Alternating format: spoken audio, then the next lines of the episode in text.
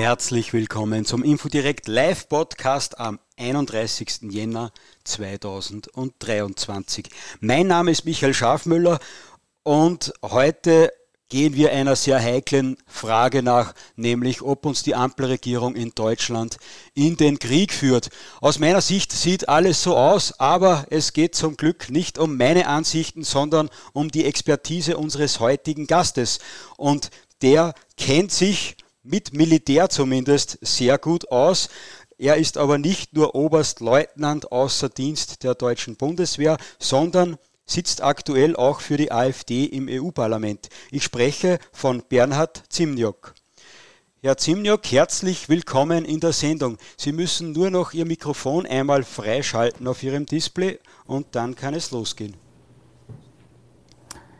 So, ich habe jetzt äh, mein Mikrofon freigeschalten. Ich hoffe, die Verbindung steht, denn das ist nicht immer sicher. In Brüssel haben wir auch ein bisschen Anwandlungen von der dritten Welt. Wir sind da nahe hier äh, auch so eine afrikanische Enklave genannt Matonge. Ähm, und das erinnert mich ein bisschen äh, an Afrika. Von der Kommunikation her zumindest. Bei mir hat es leider auch so. Kommunikationsprobleme gegeben. Das ist aber nur an mir gelegen, weil bei Telegram wieder etwas umgestellt wurde. Darum haben wir uns etwas verspätet. Ich danke Ihnen, dass Sie sich jetzt um 20 nach 8 noch Zeit für unsere Zuhörer nehmen. Und Sie haben es schon verraten, Sie befinden sich gerade in Brüssel.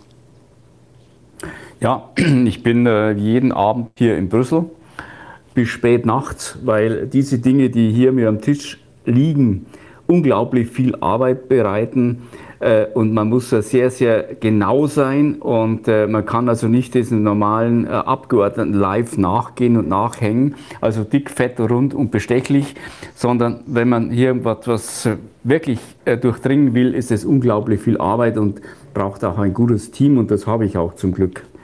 Das habe ich heute schon merken dürfen, wie wir diesen Podcast ausgemacht haben, dass da alles gut funktioniert hat. Unsere Zuhörer auf YouTube schreiben, dass man sie auch gut hören kann. An alle, die auf Telegram zuhören, äh, man kann die einzelnen Sprecher auch einzeln die Lautstärke verstellen, ohne dass das auf jemand anderen Auswirkung hätte. Wir haben die letzten paar Mal auch immer wieder Probleme auf Telegram gehabt, also dann bitte einfach auf YouTube beispielsweise zuhören oder umgekehrt. Herr Zimniak, ich würde vorschlagen, wir starten gleich ins Thema und da ist die erste Frage, wo fangen wir überhaupt an, wenn wir über den Konflikt in der Ukraine sprechen wollen? Uns wird ja weiß gemacht, dass der erst im letzten Jahr angefangen hat, aber wie weit wollen wir wirklich zurückblicken? Ich glaube, es ist wirklich momentan nicht zielführend in irgendwelchen historischen äh, belegen, ob das hier dieses Format, jenes Format, dieses Abkommen, jenes Abkommen äh, verletzt wurde. Ich glaube, äh, diese Zeit haben wir momentan auch nicht und die Notwendigkeit aus meiner jetzigen Sicht ist auch nicht gegeben. Denn ich bin also von meiner Natur aus ein, äh, wirklich ein Pragmatiker. Äh, wir müssen Lösungen finden und zwar jetzt für die Jetztzeit und die in die Zukunft greifen. Ich weiß, dass viele meiner äh, Kollegen auch gerne mal in die Vergangenheit greifen und dann in Beschuldigungsorgien sich gegenseitig dann äh, Vorwürfe machen, weil dieser und jener äh, das und das falsch gemacht hätte. Bringt uns, glaube ich, auch in der Sache nicht weiter, sondern die, diese Ukraine-Krise hat momentan eine ungeheure Dynamik aufgenommen, die glaube ich, unseren kompletten Fokus auf die Gegenwart und die Zukunft, die nahe Zukunft legen muss und auch darüber hinaus. Und ja, das äh, werde ich auch machen. Da, da, da, würde ich Sie gerne einmal kurz unterbrechen. Erstens für eine kleine Werbung, wen interessiert, wenn der Konflikt angefangen hat und einen kleinen äh, Rückblick in die Historie werfen möchte, dann lege ich das Magazin Info Direkt Ausgabe 42 nahe. Äh, da haben wir uns damit äh, sehr viel beschäftigt oder zumindest kurz zusammengefasst, um was es da gehen könnte. Aber ich glaube, damit wir trotzdem eine Einschätzung bekommen, was in der Gegenwart los ist, müssen wir zumindest wissen, wer die Kriegsparteien sind oder wer ist da in den Konflikt involviert. Gut, wir haben hier natürlich verschiedene Player. Wir haben hier die Ukraine, wir haben hier die, äh, Russland. Wir haben hier unterschiedliche Bevölkerungsgruppen, die in gewissen Territorien in der Ukraine leben. Ähm, wir haben hier äh, Interessenlagen, äh, vor allem Russland, wir haben Interessenlagen der NATO, wir haben Interessenlagen der EU, Interessenlagen der Amerikaner. Es ist eine unglaubliche Mixtur und ich glaube, äh, wenn wir diese einzelnen Interessenlagen aufdröseln, werden wir heute die Zeit verlieren. Und ich glaube, es gibt Interessantes zu besprechen, was aktuell sich abgeht. Und darauf, glaube ich, äh, sollte man den Schwerpunkt legen, weil ich glaube, das ist momentan das Entscheidende. Und nicht, dass wir sagen, äh, Russland möchte dieses tun, Russland möchte jenes tun. Darauf kommen wir im Laufe des, glaube ich, des Gesprächs durchaus rein, wo wir äh, einzelne Positionen auch ein bisschen begründen und, und, beleuchten werden, statt vielleicht das so in historische Kapitel äh, niederzulegen. Dafür haben wir momentan angesichts dieser Dynamik, die ich heute wieder erleben durfte im Ausschuss, die Zeit nicht mehr. Ich sage es Ihnen ganz ehrlich, mir, uns läuft die Zeit weg.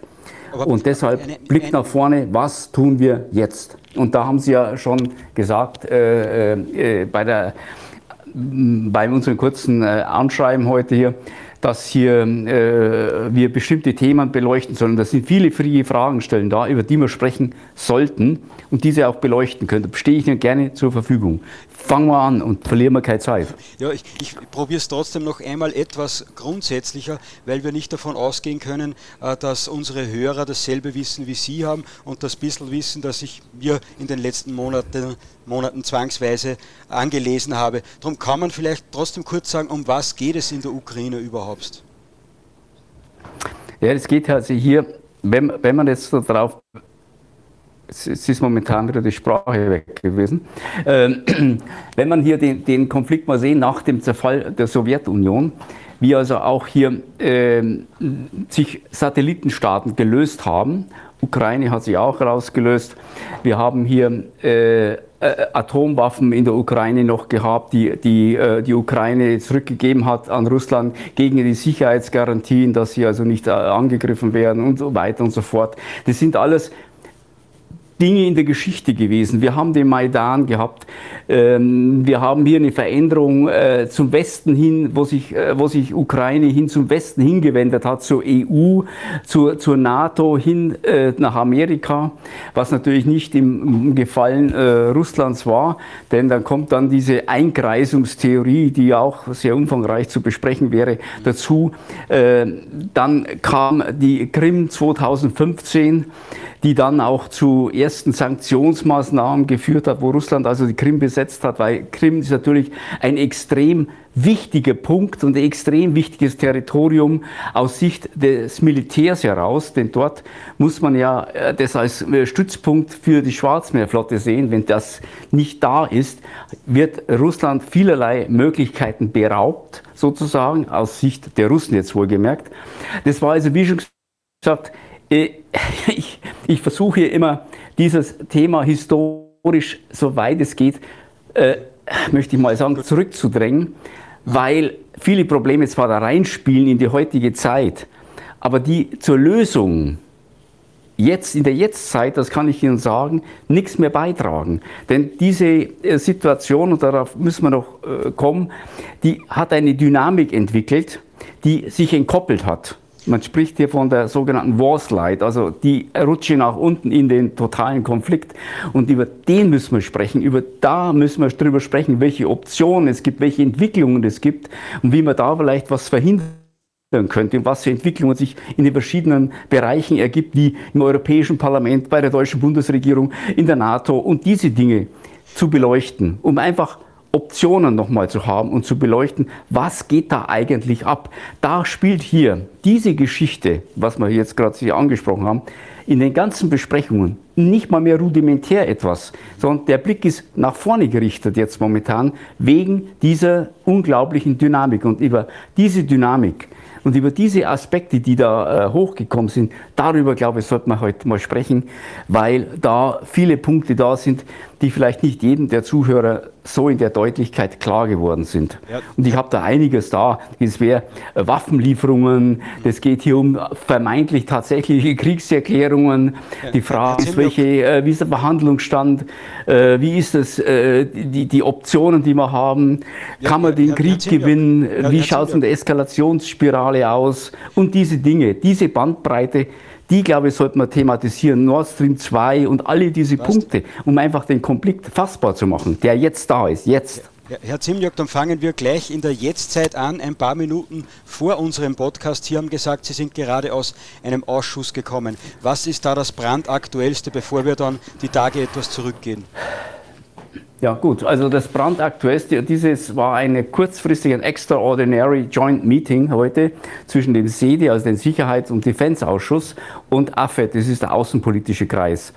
Ähm, da ich also auch in diesen Ausschüssen drin bin und ich bin hier Vollmitglied, habe ich natürlich auch Rederecht und ich habe auch äh, alle Möglichkeiten, mir diese Informationen auch in Kamera, sozusagen im, im, im äh, Kämmerlein, wie man so sagt, also im Geheimen, die also nicht berichtet werden dürfen, mit dabei zu sein. Und deshalb, über diese Dinge kann ich nicht sprechen, aber ich kann über meine Eindrücke, die ich heute bekommen habe, einfach mal reden. Um was geht es denn bei so einem Meeting heute? Heute haben wir also ein Treffen gehabt, da ging's, äh, das Thema war Enhancing Support of Ukraine.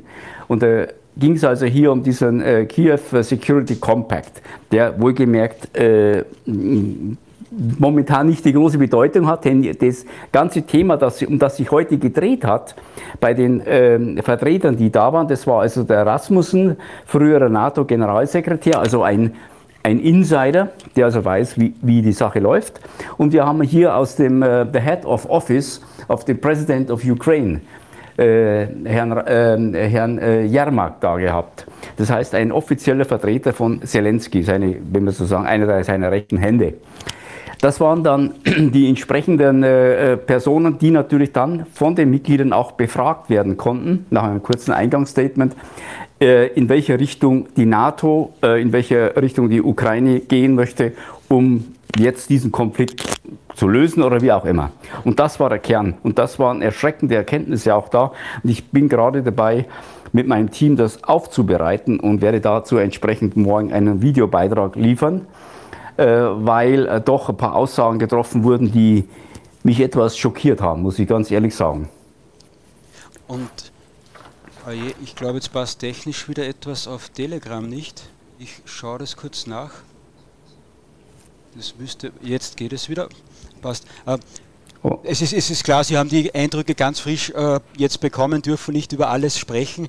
Äh, vielleicht können Sie uns aber trotzdem sagen, in welche Richtung das geht. Wird es sich jetzt eher beruhigen oder, so wie Sie sagen, die Eskalationsspirale geht weiter, wie Sie schon ein paar Mal befürchtet Also ich würde sagen, diese, diese, äh, das kann ich auch äh, heute, das ist also auch aufgezeichnet worden, das war also heute kein In-Kamera-Meeting, sondern es war öffentlich. Mhm. Das heißt, ich werde da auch entsprechende Auszüge dann in mein Video reinbringen, um einfach zu sehen, was wer gesagt hat. Also es ging im Grunde genommen darum, wie gehen wir mit der Krise weiter um. Und jetzt sage ich ja, wir reden jetzt von der Jetzt- Zeit und in der Zukunft. Das ist das Thema momentan, weil wir, wie ich gerade, die Kuh vom Eis kriegen müssen. Das Thema, das alle unisono, bis auf ähm, einen Abgeordneten aus Spanien, einen äh, aus Sozialisten von Spanien und meine Person, also von der Identität und Demokratie, äh, wir beide waren also von äh, den Plänen, die hier vorgelegt wurden, durchaus nicht begeistert, sondern wir haben einfach andere Optionen noch erfragt.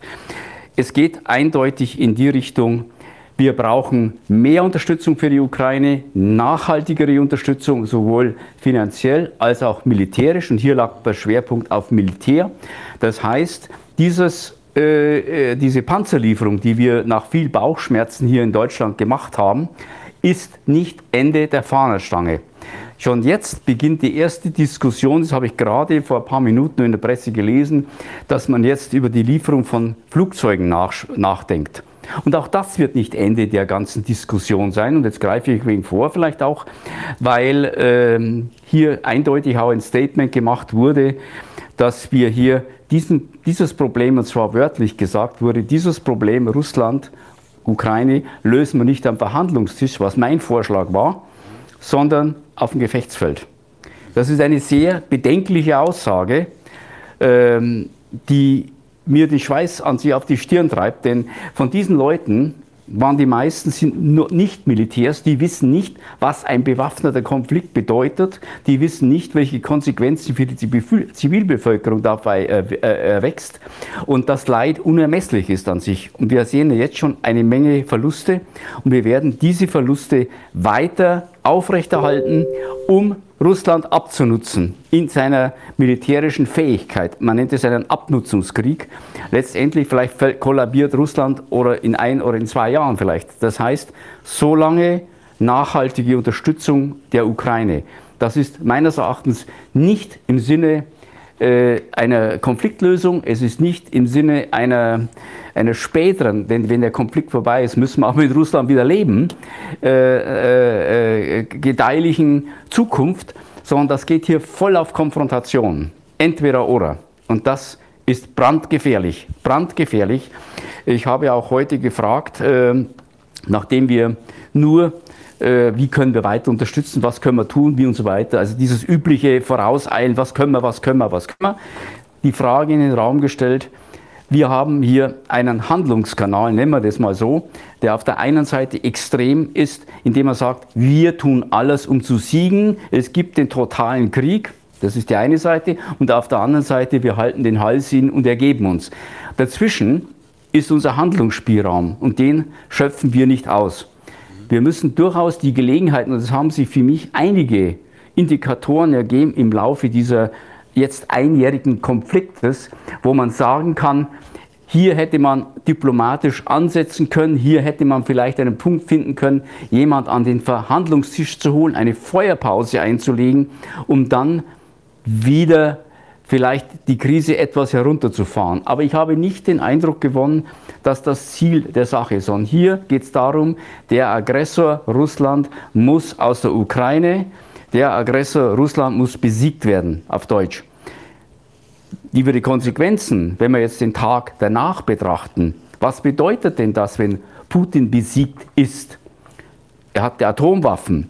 Wir haben die Situation, dass das System Putin so viel Reputation im eigenen Land verliert, auch bei seinem Umfeld, Militär etc. etc., dass es hier zu einer Implosion kommen wird, vermutlich. Das heißt, System Putin stürzt und wir haben eine unkontrollierte Machtübernahme von wen auch immer, vielleicht von verschiedenen Gruppen, wie ein möglicher Bürgerkrieg oder was auch immer. Nein, wir gehen davon aus, wenn Putin fällt, kommt die glorreiche Demokratie aus der Asche. Was für ein Blödsinn. Weltfremd muss man sein. Und ich beurteile das nicht nur als Soldat. Ich war neun Jahre Diplomat im Ausland. Ich habe mehrere Krisen erlebt, äh, die spitz auf Knopf waren mit Atomkrieg. Äh, und deshalb sehe ich das mit einem anderen Auge, weil ich ja immer daran denken muss, ich trage als Politiker Verantwortung für die Menschen in Deutschland und in Europa. Punkt. Das ist meine Hauptaufgabe. Diese Fürsorge. Und da wird einfach, ich komme manchmal vor, ich habe es auch öffentlich gesagt, wobei ich auch angegriffen worden bin, wie im Sportpalast. Äh, alles rennt in eine Richtung. Die Emotionen fehlen zugegebenermaßen, aber alles rennt in eine Richtung. Und ich sage mir, was ist, wenn es die falsche Richtung ist? Wir haben keine Handlungsoption mehr. Und das ist mein Problem, das ich hier habe. Und darum hocke ich abends hier und überlege, was man da machen könnte. Herr Zimniok, ich merke, Sie haben das Vertrauen in die deutsche Bundesregierung verloren, obwohl sie Corona gut gemanagt hat, die Migrationskrise gut gemanagt hat, die Bankenrettung gut gemanagt hat. Äh, Ihnen fehlt anscheinend trotzdem das Vertrauen. Und ganz so nüchtern, wie Sie das sehen, äh, sehen das wahrscheinlich nicht alle. Die Frau Strack, Strack sagen Sie, aber in Wirklichkeit heißt sie, glaube ich, Flack. Ich habe den Namen irgendwo aufgeschrieben und sie ist nicht mehr da. Äh, aber ich lasse Sie mal zu Wort kommen. Sie wissen äh, gleich, wen ich meine. Äh, die macht sich da eigentlich einen Spaß aus dem Krieg, glaube ich. Okay. Ach, ist das schön, wenn die Kerle rechts von mir sich aufregen. Dann weiß ich, ich habe alles richtig gemacht. Der Tag beginnt gut. Meine Damen und Herren, ich möchte erst mal. Deutschland schlittert in den Krieg und für diese Frau mit Doppelnamen, die FDP, äh, Wehrsprecherin, für die Helfen Sie mir bitte kurz mit den Namen. Ich finde es da auf meiner Liste nicht mehr. Ich möchte es nicht aussprechen. Gut, ich finde es Verzeihen Sie mir bitte, aber dann, ist der ganze Abend versaut. Ja. Ich tut mir leid. Aber gut, äh, die, die Frau Stark, ja, mit Sicherheit. Wir haben, wir haben die erste Sahne, muss ich ehrlich sagen, erste Sahne verantwortungslos bis zum geht nicht mehr. Das würde ich normalerweise in die Kategorie Kriegstreiberei einreihen. Ähm, wir sind jetzt momentan äh, Faschisten. Also ich bin jetzt Faschist, genannt, glaube ich, genannt worden heute, ähm, weil ich sage, äh, ich setze mich für Frieden sein. Ich setze mich mit einer, ich setze mich ein für eine Lösung, wo beide Parteien gesichtswahrend herauskommen, wo wir wieder auf die Ebene kommen, dass wir uns in die Augen schauen können, dass wir wieder leben können miteinander. Ich glaube, Putin hat eine Lektion gelernt. Ja? Ähm, das ist klar. Aber wir, wir, wir treiben jetzt auf, eine, auf, einen, auf einen Punkt zu, das, das ist für mich persönlich unausweichlich. Wir werden erst in sehr kurzer Zeit, glauben Sie mir, äh, werden wir Kampfflugzeuge liefern und in sehr kurzer Zeit werden wir auch noch weiteres Material liefern. Es ist ja schon hier U-Boote im Gespräch gewesen von Zelensky auf seinem Wunschzettel. Es sind ja Langstreckenraketen auf seinem Wunschzettel gewesen und das hat mich heute auch unglaublich äh, betroffen gemacht, äh, wenn ich höre, dass wir, äh, und da müssen wir zwischen den Zeilen sehr genau zuhören, wenn ich hier eine Aussage höre, äh, die Aggression geht ja vom russischen Boden aus, sprich Raketen werden in die Ukraine geschossen und dagegen muss man sich wehren. Klartext für einen Soldaten, wo Feuer ist und wenn dieses Feuer auf feindlichem Territorium ist, muss ich dieses Feuer bekämpfen und dazu brauche ich entsprechende Bewaffnung. Die, da reicht eine Panzerhaubitze 2000 nicht mehr aus, da brauche ich weitreichende Waffen, um hier Erfolg zu haben. Und das ist beängstigend, denn das zeigt ja auch, in welche Richtung wir mit unserer Ausrüstung laufen. Ja. Äh, denken Sie nur mal zurück, so am Anfang des Krieges, wo Deutschland ganz generös 5000 Stahlhelme angeboten hat als äh, Hilfe äh, und wo wir heute nach einem Jahr stehen. Wo stehen wir in einem Jahr, in einem weiteren Jahr? Vor Atomwaffen oder wo stehen wir dann? Bitte. Das ist die Frage. Ja, wahrscheinlich von deutschen Soldaten im Osten. Sie müssen, wenn Sie sagen, deutsche Soldaten, ähm, das hoffe ich ja beileibe nicht, ähm, aber äh, Sie müssen sich mal von der Situation aus, ausgehend, was haben denn die Russen, was haben die Ukrainer für, ich sage jetzt mal, menschliche Reserven? Also ich spreche jetzt als Soldat, also ganz inhuman und kalt. Was haben sie für an menschliche Reserven da? Die Russen haben zwischen zwei und drei Millionen Reservisten, die sie relativ kurzfristig aktivieren können. Die Ukraine die dürfte schon jetzt nach den Informationen, die vorliegen, relativ erschöpft sein. Sie heben auch schon Alter, äh, Leute aus in meinem Alter, was schon sehr bedenklich ist, weil die brauchen alle einen Rollator.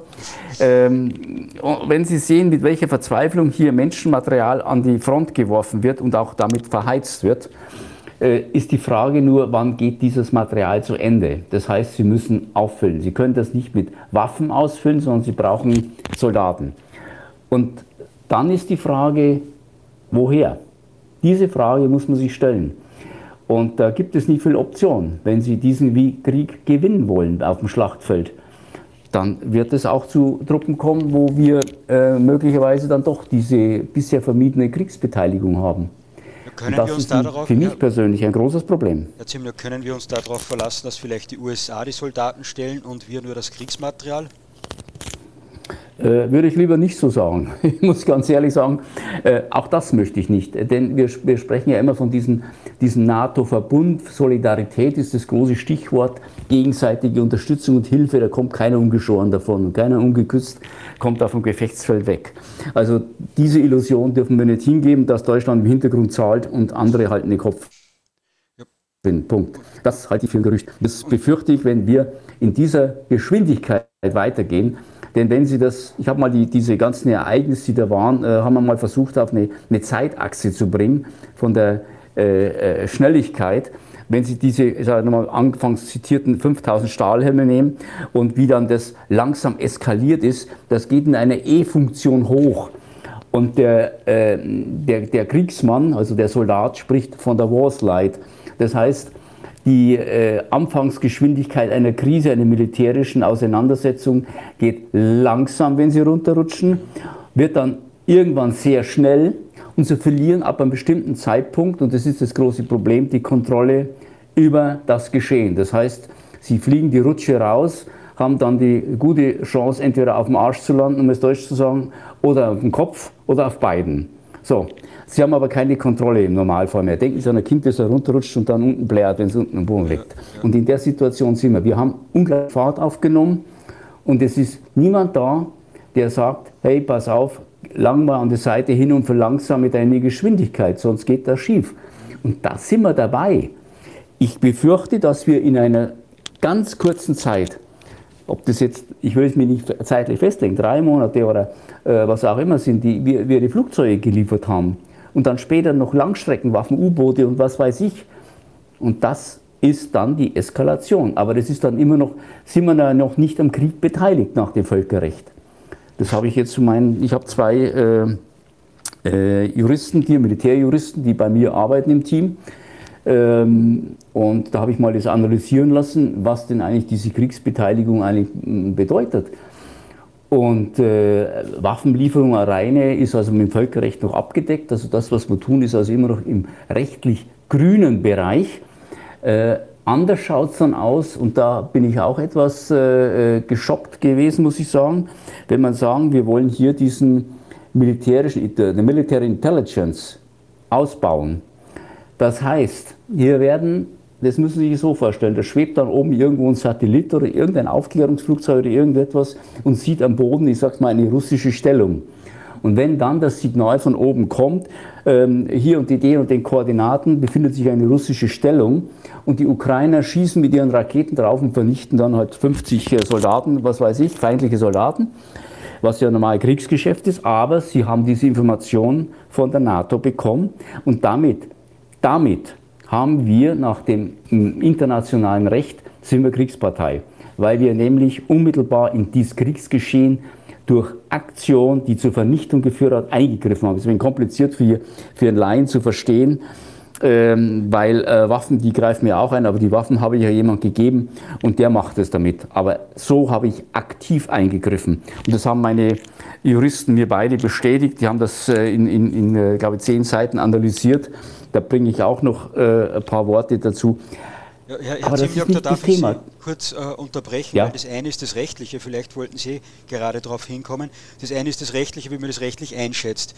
Das andere ist aber, wie das praktisch funktioniert. Und Sie haben vorher gesagt, dass äh, die EU, die NATO auch sagen, ja, wenn von russischem Boden Raketen geschossen werden, müssen wir das natürlich auf russischem Boden verhindern. Wenn ich jetzt Russe ja. wäre, würde ich sagen, ja, die Lieferkette, die unterbreche ich nicht erst kurz vor meiner Grenze, sondern in Deutschland. Sehen Sie, und das ist genau der Punkt, wo ich aber sagte, das ist der, der rechtliche Aspekt, aber ich sage, im Krieg interessiert es kein Schwein mehr. Punkt. Bringen wir es auf den Punkt. Ja. Das interessiert niemand mehr. Denn es ist die Frage, wie ich, also sprich jetzt, es geht jetzt in eine Rolle von Putin rein, wie mich das ankommt. Und das ist der entscheidende Punkt. Wenn die rote Linie eine Lieferung einer, eines Panzers ist, die rote Linie die Lieferung eines Flugzeuges oder womöglich Military Intelligence ist, das ist der entscheidende Punkt. Ob das korrekt oder sauber oder wie auch immer ist, das entscheidet der Sieger hinterher in diesem Konflikt. Wie es richtig und was falsch war.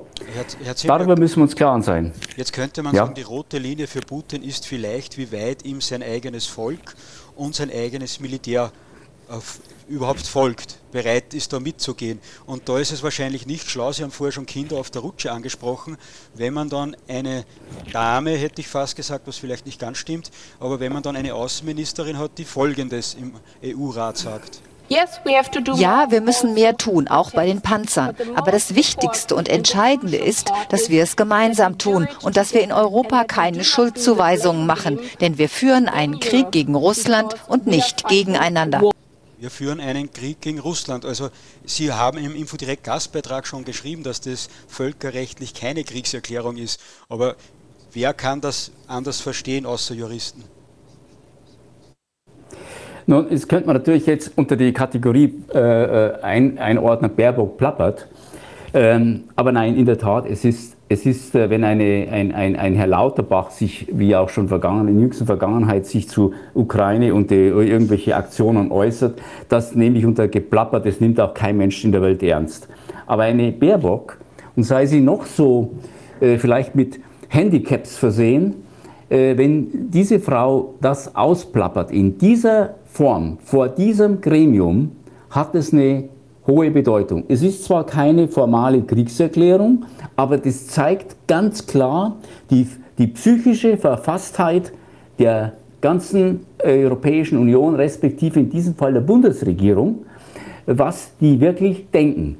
Und dazu ich einfach, Baerbock plappert. Und sie hat das ausgeplappert, was ein normaler Diplomat in ihren Position niemals sagen würde Weil, sie einfach, weil es einfach, äh, äh, ja, das ist, das würde man, wenn man sagen möchte, du, äh, so verklausuliert ausdrücken, da halt noch eine Rückzugsmöglichkeit betrifft. Hier hat eine Außenministerin etwas gesagt, was katastrophal ist. Also aus meiner Sicht katastrophal und das kann in den russischen Ohren nur negativ aufgenommen werden. Ich, hätte, ich persönlich hätte das jetzt als eine Kriegserklärung gesehen. Ganz ehrlich gesagt, äh, da hat der Putin schon Geduld bewiesen. Nicht, dass ich jetzt Putin-Fan bin. Ich muss Ihnen jetzt auch ehrlich was sagen, ich bekomme gerade Gänsehaut. Äh, das ist äh, wirklich heftig. Was auch heftig ist, ist, dass Baerbock ja von den Medien verteidigt worden ist für das Geschenk, das sie vielleicht hier sogar Putin gemacht hat, das Propagandageschenk für Putin sozusagen. Aber Baerbock wird verteidigt und eine zweite Dame, die ehemalige Verteidigungsministerin, hat zurücktreten müssen. Und da habe ich jetzt gehört, bin ich gespannt, was Sie dazu sagen, dass die vorherige Verteidigungsministerin äh, keine Panzer liefern wollte und darum über diese peinliche, aber harmlose Silvesterrede gestolpert ist. Haben Sie da Informationen äh, für uns? Also äh, Sie dürfen mir eins glauben, ich äh, sauge alles an Informationen auf, ob die intern sind äh, oder von meinem Kollegen vom Bundestag. Wir stehen natürlich auch in Verbindung, wir tauschen uns da auch aus und äh, gleichen auch gewisse Positionen ab. Ähm, da gibt es keine echten verlässlichen Informationen. Aber da, Sie geben Ihnen recht, dieses Video ist zwar ziemlich äh, blöd, aber es reicht noch nicht aus, um einen Minister zu stürzen, ja, um es auf den Punkt zu bringen. Aber diese Frau ist ohnehin eine absolute Fehlbesetzung gewesen, die, wenn wir es mal so sehen, äh, bei einem Truppenbesuch nicht mal weiß, wo das gefährliche Ende der Waffe ist. Ähm, die nicht mal die Dienstgradabzeichen kennt und einen jeden anspricht, Herr Soldat, ob das ein General oder ein Gefreiter ist, da muss ich sagen, ob die für ihren Job eigentlich qualifiziert ist. Und da muss man auch sagen, das Militär ist viel zu ernst, um es den Politikern zu überlassen. Hier müssen Fachleute ran, weil wir eine andere äh, Denke haben, die absolut sachlich, kalt ist und auf äh, Erfolg getrimmt. Äh, der, der Politiker ist gefährlich in einem so einem Konflikt. Ich sage, das ist das gefährliche Momentum, wenn ein Politiker das Maul aufmacht. Äh, wenn das Geschäft dem Militär übergeben ist, dann bringt der Militär das Geschäft zu Ende oder er steht nur im Hintergrund als Bedrohungsszenario. Und wir nähern uns in einer komischen Mixtur, wo das Militär aktiv wird, aktiv werden soll und die, Militär, äh, und die Politiker an der Seite äh, wie beim Fußballspiel äh, Schiedsrichter machen oder, oder kommentieren oder sonstige Dinge geben, die gemacht werden müssten. Und das ist gefährlich. Das ist äh, äh in einem autokratischen System, wie es Russland ist, sicher nicht möglich. Da gibt es ganz klare äh, Regeln. Das ist aber hier in so einer sogenannten freien Gesellschaft äh, nicht möglich. Und deshalb sind wir auch da natürlich als, Militär, als militärisch gesehen schwächer aufgestellt, weil wir, wie schon viele Linienrichter haben. Jetzt könnte man Aber Sie haben eine ja. Jetzt, jetzt, könnte man naiv ja sagen, äh, Deutschland kommt zur alten Stärke zurück, äh, jetzt hat man wieder Selbstvertrauen, mischt sich ein in die äh, Weltpolitik und zeigt auch, dass man militärisch äh, stark ist. Aber ich glaube, um die Bundeswehr ist es ja nicht ganz so gut bestellt, als was da äh, einige glauben lassen wollen. Sie haben das sehr nett ausgedrückt. Äh, ich habe auch Kontakt zu Soldaten, wie Sie sich vielleicht vorstellen können.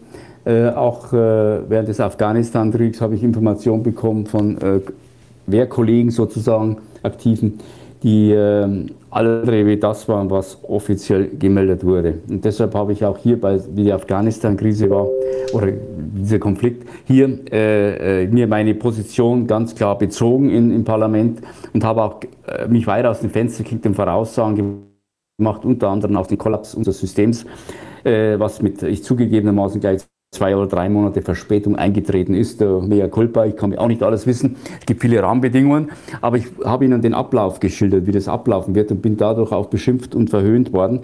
Äh, das, die Situation hat mir recht gegeben und ich, ich hoffe nicht, ganz ehrlich gesagt, ich wünsche mir, dass meine Voraussagen, meine Annahmen richtig sind. Das wünsche ich mir nicht im Sinne unseres Volkes. Und zu dem Punkt äh, Bundeswehr. Äh, die Bundeswehr ist kaputt gespart worden, demotiviert. äh, hat sich mehr damit befasst, ob äh, wir die Lukenweite so haben, dass auch eine hochschwangere Frau einsteigen kann in den Panzer. Ähm, das sind so die Schwerpunkte gewesen, die wir äh, hier betrieben haben, aber auch Gendertoiletten da sind. Ich weiß nicht, wir nannten es damals Donnerbalken, da war es egal. Ähm, äh, aber das sind Probleme, die sind nicht nur Nebenkriegsschauplätze, das ist total Unsinn, totaler Unsinn. Der Auftrag des Militärs ist eins, stark zu sein, so stark wie möglich. Abschreckung, das ist die Aufgabe der einer Armee, so stark zu sein, dass keiner es wagt, dieses Land anzugreifen. Die Aufgabe eines äh, des Soldaten, äh, der Soldat hat dann versagt oder das Militär hat dann versagt, wenn es zum Krieg kommt. Dann hat unsere Abschreckung, unsere Arbeit hat nicht funktioniert. Die war jahrelang, sehr, äh, jahrzehntelang sehr gut bis dann halt gewisse gesellschaftliche Entwicklungen sich hier äh, getan haben. Äh, die Entkoppelung Armee mit dem Volk, äh, das Problem mit der Berufsarmee. Ich habe da eine sehr, sehr dezidierte Meinung dazu. Ich habe diese Leute auch gesehen, wie, wie, wie der Einsatz ist, ob ich ein Land verteidige oder ob ich Profi bin. Ähm, das sind zwei Welten. Wir haben hier diese Armee schlicht und ergreifend, das war von der Leyen, hat da äh, ihren massiven Beitrag geleistet, einfach kaputt gemacht. Wir haben diese Armee zerstört und jetzt soll sie Übermenschliches leisten und soll auf einmal Stärke demonstrieren. Was für ein Witz, ein absoluter Witz, den jeder weiß. Wir haben also derzeit, ich habe also nochmal kurz die Panzer äh, abfragt heute, die Leos, äh, was wir da haben von den modernen Leopards. Wir haben also 321 äh, äh, im Bestand. Äh, wobei aus nicht zuverlässigen Quellen mir berichtet wurde, dass nur 130 einsatzbereit wären. Das ist ein, ein, äh, ein Klarstand, der unter, also katastrophal ist. Also normalerweise ist eine Einsatzbereitschaft von 90 Prozent ungefähr gefordert, damit man auch schnell reagieren kann im Worst Case. Das ist so Standard, so international. Äh, Deutschland hat gemeint, wir müssen das nicht tun, weil wir haben moralische Werte, die sind stärker. Ja. Außerdem, Herr Zimniok, da kommt ja noch eines dazu, was auch in Österreich zur ohnehin, eine ohnehin kleine Armee zur Abrüstung geführt hat, dass man jahrelang gesagt hat, jetzt äh, Panzerschlachten sind vorbei, so schweres Kriegsmaterial braucht kein Mensch mehr. Äh, können Sie ganz kurz, ich weiß, das ist ein Exkurs, aber ganz kurz erklären, wie man sich da so täuschen können hat oder hat sich nur die Öffentlichkeit getäuscht und dem Militär war das eh bewusst? Ja, wir müssen mal natürlich sehen, was haben die letzten.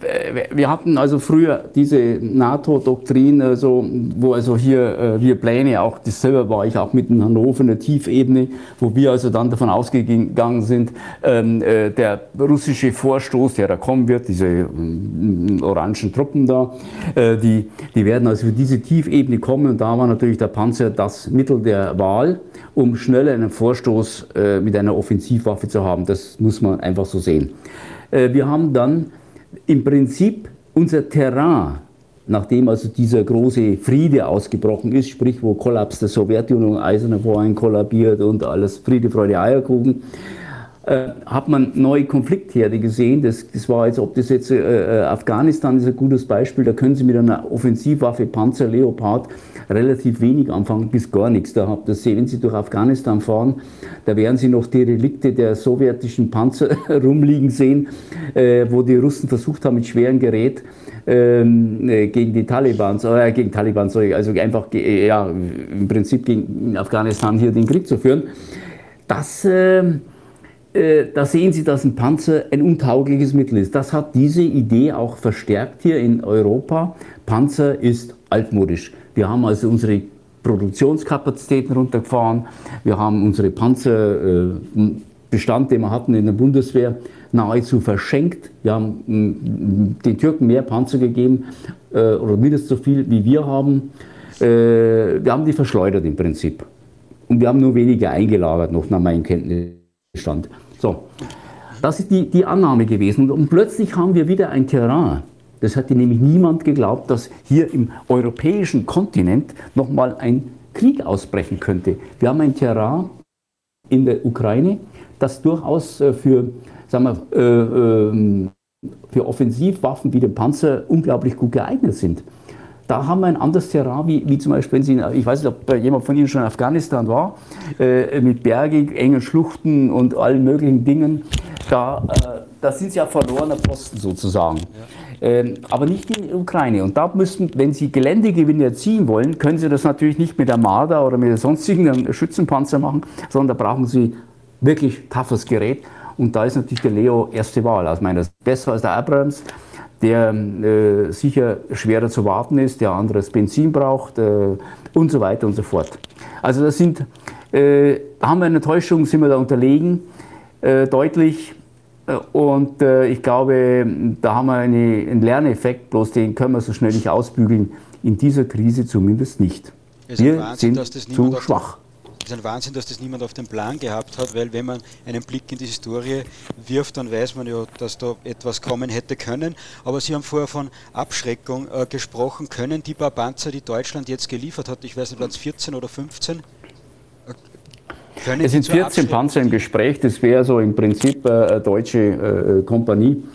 Äh, Sie müssen sich jetzt mal Folgendes vorstellen. Ein Panzer ist ein, äh, obwohl er ja äh, der, der, Leo 56 Tonnen hat, oder ja 56, ähm, ist der Panzer ein sehr äh, empfindliches Gerät. Das glaubt man jetzt nicht, wenn man da hinguckt und wenn man den mal röhren hört und mit dem Ding gefahren ist, denkt man, da, da kannst du ja durch die Häuser durchfahren. Äh, in der Tat hab, sind diese Panzer sehr, äh, auch sehr äh, gut zu bedienen, muss man sehr gut bedienen, damit man sie nicht kaputt macht. Ich selbst habe einen Panzerführerschein und ich weiß, wie empfindlich diese Geräte sind. Da müssen sie umgehen, wie zum Teil wie mit einer Frau. Also nicht grob, ja, muss man sicher sagen. Ich, ich bringe das immer auf den Punkt. Ähm, was hat das jetzt für Konsequenzen? Jetzt müssen Sie sich vorstellen, da, da, da sind 14 Panzer in der Ukraine, die stehen da so schön da. Und Sie brauchen regelmäßige Wartung, Sie brauchen Pflege, Sie brauchen vor allem eins, gute Bediener, die äh, dieses Gerät kennen. Denn es reicht nicht, mit einem Panzer von A nach B zu fahren. Sie müssen unglaublich gut dieses Gerät integrieren in den Gefechtsverbund. Das heißt, es ist nur so wertvoll, dieses Gerät wie der Bediener und der Kompaniechef und der Zugführer und was weiß ich, Bataillonskommandeur alle. Ähm, denn damit machen sie auch diese, diesen Kampf im Verbund eine wirklich gefährliche Waffe äh, und auch schwer zu bekämpfen, trotz äh, Panzerabwehr und so weiter. Wenn Sie jetzt aber diese Panzer da haben und äh, so ein, ein, zwei Tage mal im Gefecht haben, dann müssen Sie auch äh, Reparaturen durchführen, da müssen Sie Wartung durchführen. Und das kann nur ein erfahrenes Personal machen. Das müssen Sie ausbilden. Das geht nicht mal ein Schnelldurchgang, dass Sie einen Kfz-Mechaniker nehmen und sagen, stell dich mal hin und mach das. Äh, da müssen Sie anders denken. Ähm, wenn Sie jetzt dann auch dran denken, Sie brauchen Ersatzteile, da bauen Sie eine riesenhafte Logistik hinter sich auf. Das muss schnell gehen. Ich war selbst äh, Maintenance Officer äh, in, in der Division und ich weiß, äh, wenn Sie einen Klarstand von 90 Prozent haben wollen, da müssen Sie unglaublich äh, fit sein, da müssen Sie unglaublich gute Logistikketten hinter sich haben. Das muss schnell, schnell, schnell gehen. Da wird Tag und Nacht gearbeitet unter, unter Gefechtsbedingungen und das haben wir nicht. Das heißt, die alleinige Lieferung von 14 Kampfpanzer ist an sich wir liefern, weil in, in einer Woche, wenn das ein Gefecht ist, gebe ich Ihnen einen Brief und Siegel, da bleibt von den 14 Panzer nichts mehr übrig. Die sind teurer Schrott. Punkt. Das heißt, um das wirkungsvoll zu machen, müssen Sie viele Panzer liefern. Ich rede jetzt, äh, die, äh, Zelensky hat also hier äh, ungefähr, äh, er hat gefordert, 300 Panzer bräuchte. Das wäre eine realistische Größe, wo man sagt, okay, das entspricht also dem, was die deutsche Armee hat. Äh, die Bundeswehr. Da müsste man dann aber auch entsprechend Logistikketten haben, äh, Instandsetzungsleute etc. etc. Und ich sage Ihnen eins, die Logistik steht in, einer weitaus höheren Anzahl dann für diese, für diese Gerätschaften, auch für Leopard, Gepard und wie auch immer, äh, in einer höheren Anzahl da wie Kämpfer an der Front. Und das muss man erst aufbauen, diese Logistikdepots, diese, die, das Können, wie sowas geht. Ich habe diese Dinge, glauben Sie mal, ich, habe das, äh, ich war neun Jahre etwa Maintenance Officer draußen und ich, ich kann Ihnen sagen, da, da, da ist jede Minute, kann da zählen. Und das geht unter Gefechtsbedingungen. Herr das Zimnock, äh, ist also so nicht zu lösen. Herr Zimnock, wie lange dauert es dann aus Ihrer Sicht, äh, bis die 14 Panzer einsatzbereit wären, jetzt muss man ja Ukrainer ausbilden oder liefert man da die deutschen Soldaten still und heimlich mit und das, die ganzen Technikleute im Hintergrund? Ja, das ist auch, das wär, dann wären sie eine Kriegspartei, auch nach dem Recht. Also das werden wir jetzt, glaube ich, in der Bevölkerung nicht kommunizieren können.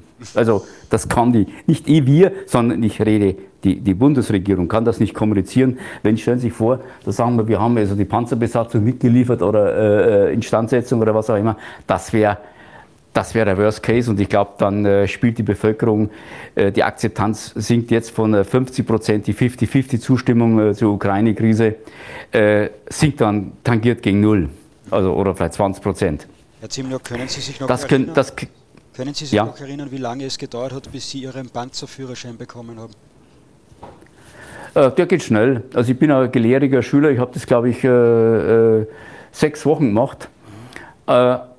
Aber ich mu muss Ihnen eins sagen, äh, damit ist ja nicht getan. Ich konnte am Panzer also sauber um die Kurven fahren, ich konnte ähm, durch Gewässer durchfahren, also das, das übliche Handwerk. Aber jetzt stellen Sie sich mal vor, das im Verbund zu machen. Sie müssen im Verbund. Das heißt, ich fahre ja nicht alleine so fröhlich durch die Gegend über das Übungsgelände und freue mich, dass ich von A nach B komme, durch Wasserpfützen, die zwei Meter tief sind, durchfahre und, und weiter. Das ist toll. Aber ich muss doch eins sagen, was ist denn der Ziel des Panzers, was der Einsatz eines Panzers? Ich muss Geländegewinne haben und das geht nur im Verbund, indem ich ein abgestimmtes Gefecht habe. Da stehen im Hintergrund die Panzerhaubitzen, die da äh, schießen, da geht die Panzer, da gehen Flugzeuge. Das muss abgestimmt sein. Und dazu brauchen Sie Übung, Übung, Übung. Das ist nicht einfach so, dass man wenn Sie einen Führerschein haben, damit äh, äh, was machen können. Nee, können Sie nicht. Sie können auch mit einem Führerschein, wenn Sie gerade gemacht haben, ähm, am Dorf, können Sie auch nicht Formel 1 fahren. Also das, so muss man das ungefähr sehen. Da müssen Sie Übung haben. Herr Und das fehlt, das geht einfach nicht. Herr Zimnock, das werden aber die Russen auch wissen, dass die Panzer alleine nichts bringen. Dann ist ja das nicht einmal Abschreckung, sondern äh, nur mehr eine dumme Provokation oder Eskalationsstufe für die nächste. Ja, das ist, das, das, äh, das weiß natürlich der Russe, äh, dass natürlich, wenn ich jetzt auf der Seite wäre, würde ich auch sagen, okay, mit den 14 Panzer, die knipsen wir weg. Ähm, kein Problem, die mh, mm, kriegen in die Kette was rein und bleiben liegen, weil es zu blöd sind, die wieder drauf zu machen und solche Dinge, verstehen Sie? Ähm, nein, das geht um mehr. Das ist der, eine neue Schwelle ist überschritten worden. Die Schwelle von der defensiven, äh, defensiven Kampf zur offensiven. Das heißt, ich werde jetzt damit ich kann damit Geländegewinne erzielen. Das andere war ja defensiv, wo sie sich nur verteidigt haben äh, gegen alle möglichen Dinge. Äh, das ist eine neue Qualitätsstufe und das ist ja nur der Anfang. Die Polen werden liefern, die Spanier haben zugesagt, ähm, äh, da gibt es ja allerlei Zusagen. Die, und das muss aber immer, und das müssen Sie nie aus den Augen verlieren, es müssen baugleiche Typen sein wegen der Logistik und der Instandsetzung. Alles andere, wenn ich hier 15 verschiedene Panzer auf dem Gefechtsfeld habe, ist das Unsinn. Das geht nicht. Ich kann keine K1 auf Korea haben oder ein Abrams, äh, der, die wird zögerlich wird das gemacht. Aber selbst wenn ich jetzt ein paar Abrams rüberbringe, müssen Sie neue Logistikketten installieren. Verstehen Sie? Ja. Selbst wenn ich 100 bringe oder 50, das ist unglaublicher Aufwand. Das heißt, jede Armee muss sich hier darauf fokussieren, auf einen bestimmten Typ und damit die Logistikkette einigermaßen schlank zu halten und den Nachschub und äh, alle diese Dinge, die damit zusammenhängen. Denn dieses Backoffice, wenn wir es jetzt mal so betrachten, ist wirklich größer als die Leute, die am, am Gefechtsfeld sind. Das alles funktioniert. das ist der entscheidende Punkt. Herr Zimnock, umso länger, dass wir miteinander sprechen, umso weniger verstehe ich die, die Entscheidungen der Ampelregierung. Jetzt kann ich beispielsweise nicht nachvollziehen, warum Scholz unbedingt wollte, dass auch die USA Kriegsgeräte liefern, wenn das sowieso nicht zusammenpasst. Das ist ein politischer Lendenschutz. Sie müssen es so sagen. Die Deutschen wollen natürlich äh, nur, weil es ja immer so geht, Solidarität, abgestimmtes Verhalten.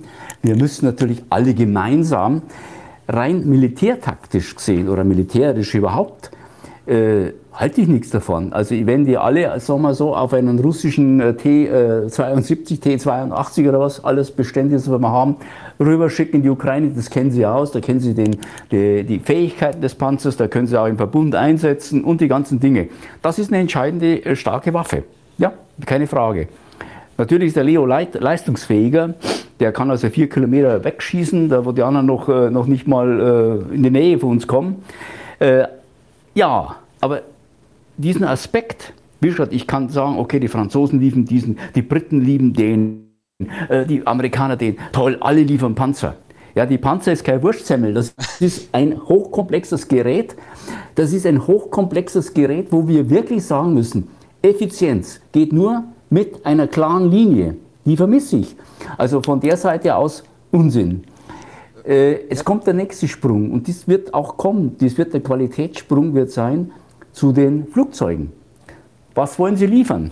Was haben wir den Deutschen denn im Bestand, was so abschreckend ist? Wollen Sie die alten Starfighter aus dem Museum holen oder wollen Sie ein paar Phantoms rüberschicken oder Starfighter, äh, äh, Eurofighter oder was weiß ich?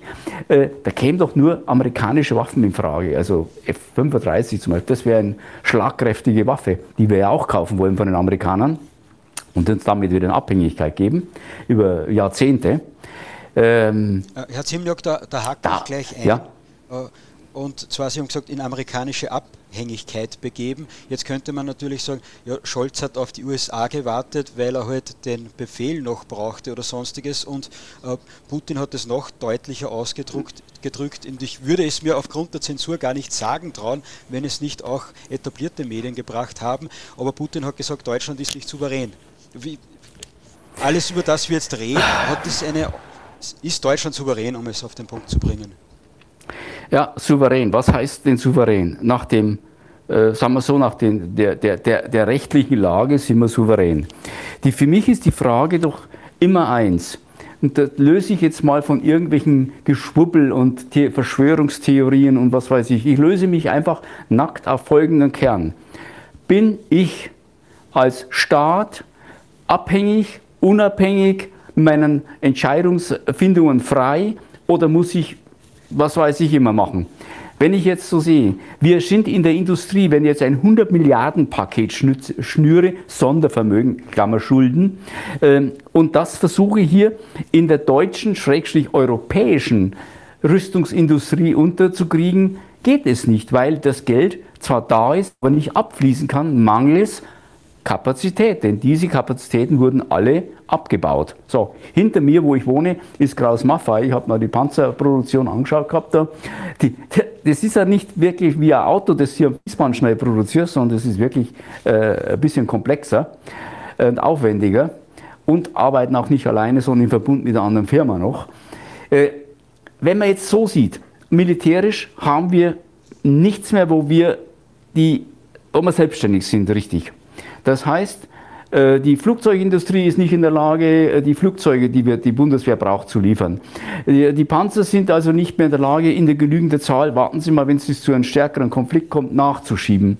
Obwohl ja 139 Panzer gemäß Aussage von Chef Kraus Maffei angeblich ähm, in irgendeiner Form geliefert werden könnten. Die Frage ist nur, in welchem Zeitraum. Das ist für mich die Kernfrage, weil äh, das ist der Zeitfaktor, den dürfen wir aus dem Auge verlieren. So, jetzt haben wir also die Möglichkeit, die einzige Möglichkeit, wo man so eine wirklich tolle äh, Flugzeug kaufen können, bleibt dann nur Amerika übrig. Das heißt aber, so ein Flugzeug hat ja nicht eine Lebensdauer wie ein Auto mit zehn Jahren vielleicht, bis man das Modellwechsel macht. So, und das ist ja unglaublich teuer. Das geht in die Milliarden. Ich glaube, diesmal zahlen wir vier Milliarden und äh, äh, die Hälfte, glaube ich, mehr wie die Schweizer für das gleiche Modell. Tolle Verhandlung, muss ich sagen. Äh, aber wir haben ein Problem. Wir brauchen diese Ersatzteile. Die sind auch nicht am freien Markt als äh, No-Name zu kaufen irgendwo, sondern da muss dann ein Hersteller ran. Und der Hersteller, damit begebe ich mich in komplette Abhängigkeit auf den Goodwill dieses Herstellerlandes. Das heißt, im Worst Case könnte man uns sagen, du kriegst keine Ersatzteile mehr. Punkt.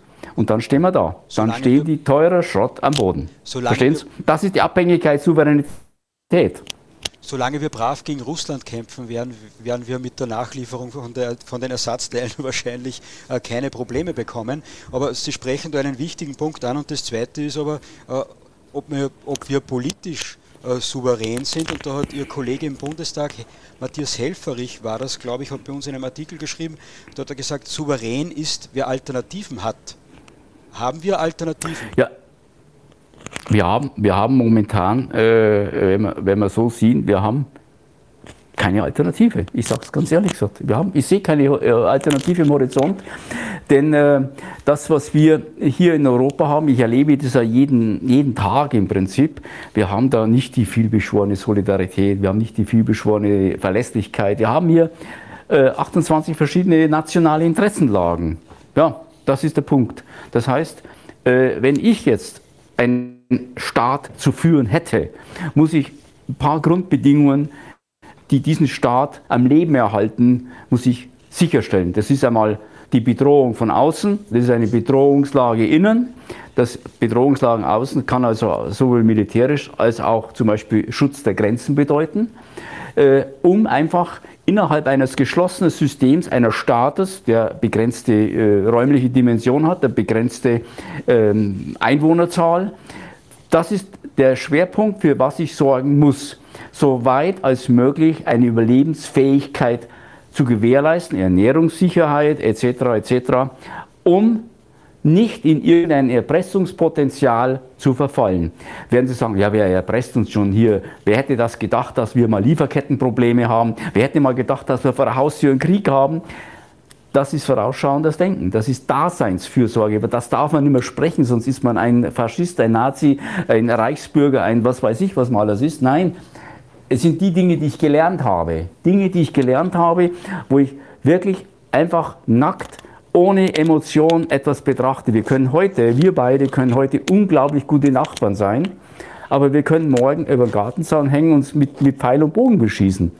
So meine ich das.